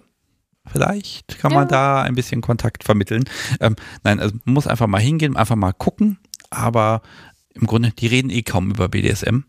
Und äh, wenn du, wenn du sagst, ah, da hast du ein bisschen Respekt vor, äh, es halt aus, mag ich dir nur wünschen. Auch das bitte updaten. Okay, habe ich, hab ich ein großes Thema vergessen? Habe ich irgendwas übersehen, was, was hier, äh, ja, also eigentlich könnte man, ich könnte noch zwei Stunden mit dir weitersprechen, merke ich. Ich würde eigentlich gerne noch mehr so bei einzelne Fetische reingehen und Kink und äh, Lack, Latex, Zubehör, das sind, glaube ich, ganz große Themen. Aber das können wir heute nicht, ne? Ich glaube nicht, aber mir fällt auch nicht ein, dass du irgendein Thema vergessen hättest. Okay, dann hätte ich noch zum Abschluss ein paar Shorts für mhm. dich. Ein, zwei, drei Sätze dazu, wenn du dazu was sagen magst. Und ähm, ich habe einfach so nebenbei immer so ein bisschen was notiert. Und dann, dann gucken wir mal, äh, was dabei herauskommt. Und äh, als erstes hätte ich hier stehen Lachflash. ja, äh, kommt vor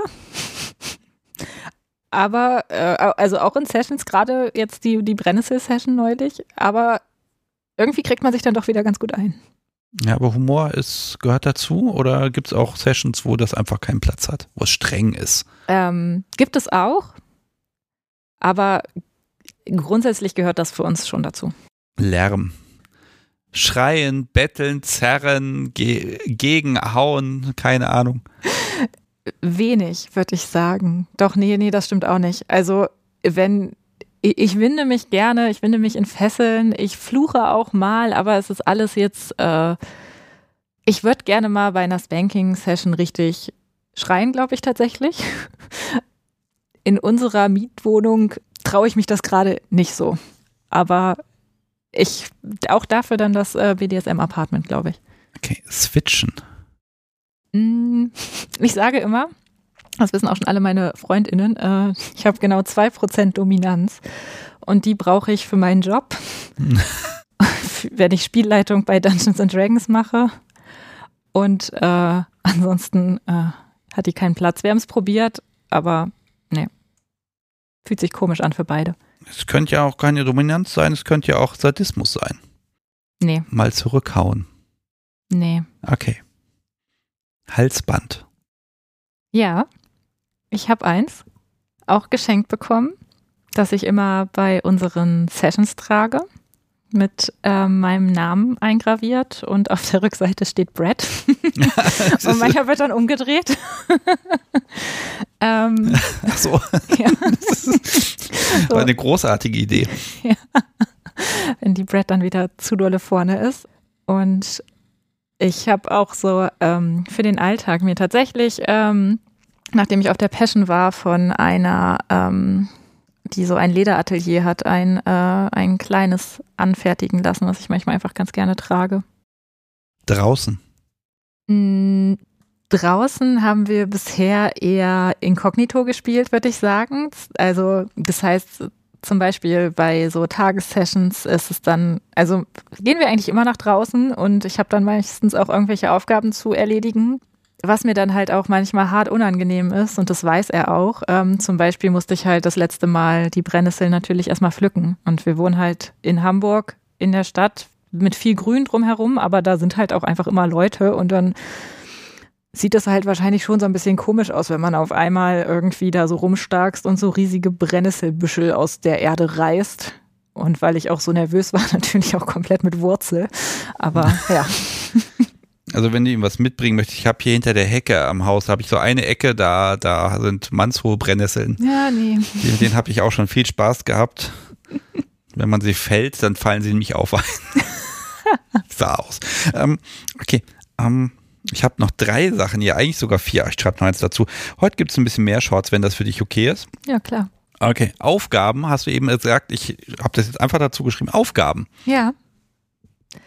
Ähm, in Sessions habe ich öfter Aufgaben, die ich zu erledigen habe. Die, ähm, ja, die ich dann erfüllen muss. Und wenn ich sie nicht erfülle, hat das halt Konsequenzen und es gibt Bestrafung. Sind die denn erfüllbar? Teils, teils.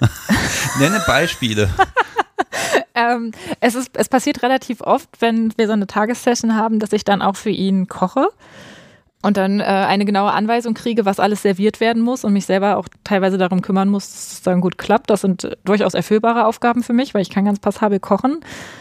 Oh, ich hatte aber auch schon mal irgendwie sowas, wo ich, glaube ich, was auf dem Kopf balancieren musste und er hat mich dabei geschlagen und es war eher schwierig. Ich habe eh nicht so den besten Gleichgewichtssinn. Also solche Sachen sind dann, glaube ich, absichtlich zum Scheitern verurteilt. Und das ist gut, ja? Ja, das ist okay. Mhm. Okay, Willkür. Das passt alles gerade so schön, ne? ah, Willkür, ja. Hast du es richtig gemacht? Du hast die Aufgabe super erledigt. Die Strafe gibt es trotzdem. Nee, würde er, glaube ich, nicht machen. Ich glaube, dafür hat er dann solche Aufgaben, die eh nicht klappen wo für ihn dann auch klar ist, es geht jetzt nur darum, wie viel Strafe, nicht ob. So, jetzt muss ich überlegen. Also ich habe noch so ein Doppelding und ein, ein, ein, ein, ein Ding, wo ich einfach mal pieksen mag. Petplay. Ja. Nee. Ja, aber könnte auch erniedrigend sein. Bell wie ein Hund. ja, ähm, sicherlich. Ähm, aber ich sehe da also so dieser Erniedrigungscharakter und klar, ich habe auch für mein Halsband eine Leine und sicherlich gehe ich dann auch mal an der Leine eine Zeit durch die Wohnung, aber das ist für mich noch nicht Petplay, weil ich dann auch nicht in so einem, also Petplay, Petplay haben für mich, das mag jetzt auch nicht stimmen, aber da ist schon mehr Identifikation. Man ist dann halt wirklich, verhält sich wie dieses Tier, ist da mehr drin. Das ja, hast du ganz recht. Liegt, also das bin ich dann einfach nicht. Ich bleib halt weiterhin Julia. Okay, es ist vielleicht auch, das ist der Punkt. Vielleicht ist da auch der, das ist so, widerspricht Erniedrigung. Ja. Man muss Mensch sein, um erniedrigt zu werden. Ja, vielleicht schon. Also, wenn ich dann in eine Rolle des Tiers schlüpfe, wäre das ja okay, was mit mir gemacht wird. Für einen Menschen vielleicht nicht zwingend. Okay, so, dann habe ich noch den schönen Punkt, die letzte Session. Wann und was? Ich muss ja fragen. Ich bin neugierig. Und wenn da noch Quaddeln am Arm sind, dann kann es ja nicht so lange her sein. Ja, also letztes Wochenende war das, glaube ich. Ja, letzten Samstag. Also es ist erstaunlich, dass sie noch da sind, aber ich, meine Haut ist auch sehr empfindlich, es sowas angeht. Ansonsten Schlagspuren leider wenig. Ich hätte manchmal gerne welche. Ich bin aber auch sehr unempfänglich für blaue Flecken. Ja, wir hatten ähm, eine Das, also das war diese Session, wo wir kurz eine Pause morgens machen mussten, weil ich erstmal klarkommen musste. Und ähm, dann durfte ich tatsächlich im Bett frühstücken, nicht außerhalb des Bettes. Das war dann noch dieser Moment zum kurz durchatmen. Und äh, einmal unter die Dusche gehen, um, ich meinte, so, duscht du einmal kalt und dann, dann klappt das auch. Und boah, das sind immer diese Tage, die verschwimmen immer so. Aber ich weiß, dass wir relativ zeitnah rausgegangen sind, weil schönes Wetter war. Er hat mir dann auch ausgesucht, was ich an Kleidungsstücken trage. Und ähm, dann sind wir Brennnesseln pflücken gegangen. Dann war es, glaube ich, dann war Oh, ich, ich wir sind ja bei den Shorts, ne? Ja. Wir müssen gar nicht so detailliert werden. Es war ein sehr langes Tunnelspiel, was vor allem Brennnesseln beinhaltet hat und wir hatten relativ viel Impact Play mit Schlagen dazu. Genau, und ähm, ich war ein Wochenende vorher in einem sehr coolen, queeren, feministischen Sexshop in Hamburg auf einer Toy Night und habe mir ein sehr schönes neues Vibrationsspielzeug gekauft, was natürlich auch getestet wurde. Natürlich. Ah. Jetzt muss ich da doch nochmal, Entschuldigung, das ist jetzt, das ist ein bisschen gemein, weil ich jetzt gerade so richtig aufdrehe. Wenn er sagt, was du anziehst, darf, kann, soll das auch da dieser Erniedrigungsfaktor drin sein oder ist das dann draußen, da, da geht das nicht oder da willst du das auch nicht? Haben wir einmal probiert? Ja. Ging gar nicht.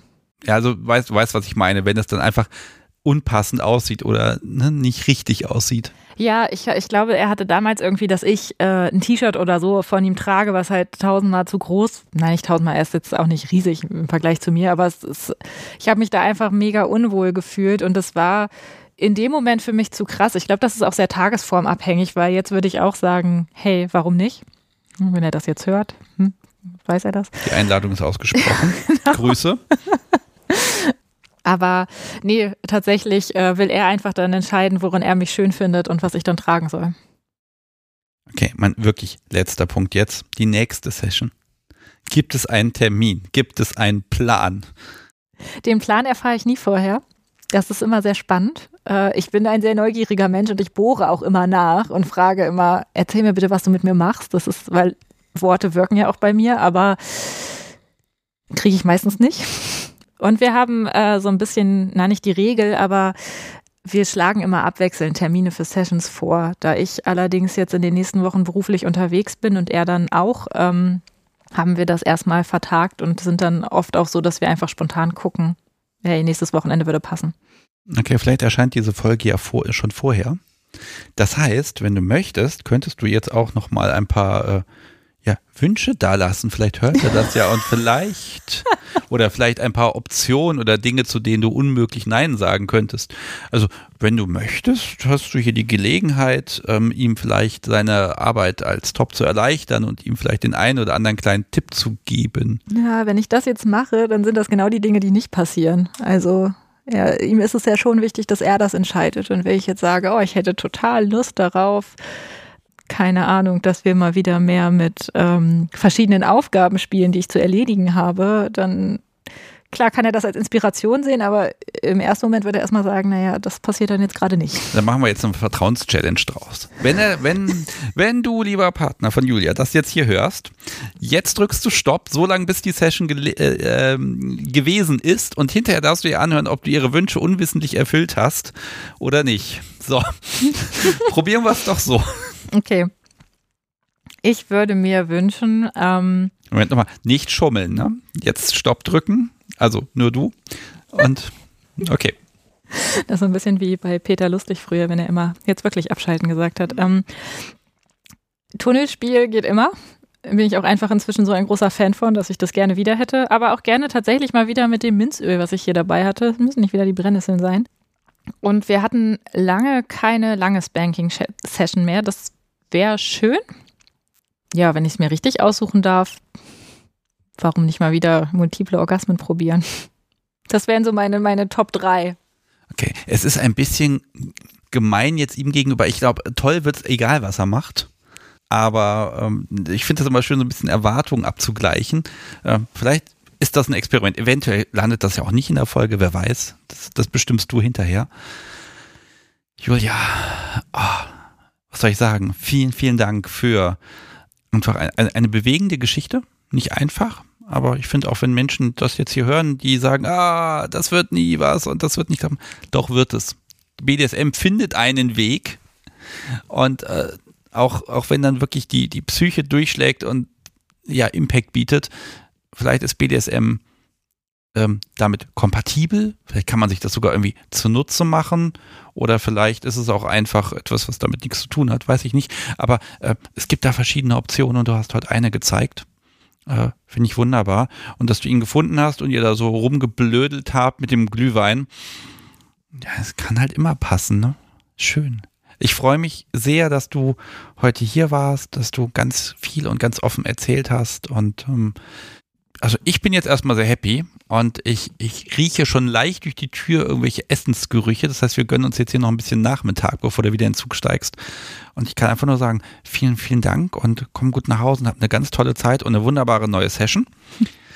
Und fürs Publikum Updates und alles und Kapitelmarken und Transkript wahrscheinlich sogar schon gibt es alles auf kunstderunvernunft.de und wenn du möchtest, Julia, kannst du dort auch Kontaktmöglichkeiten anbieten, dass die Menschen dich finden und anschreiben können. Und ja, ich kann nur sagen, vielen Dank und ähm, ja, danke, dass ich hier sein durfte und meine Geschichte teilen konnte. Das war sehr schön. Sehr gerne. Und ja, ich wünsche dir einfach eine tolle Zeit und grüß schön. Und äh, wenn er geschummelt haben sollte, ne? vielleicht erfahren wir es ja hier nie, aber vielleicht ja doch. Es, es wäre sehr spannend, da drauf zu schauen. Ich werde ein Update teilen, ob, ob geschummelt wurde. Ganz lieb. Dankeschön. Dann habt eine tolle Zeit. Mach's gut. Tschüss. Tschüss.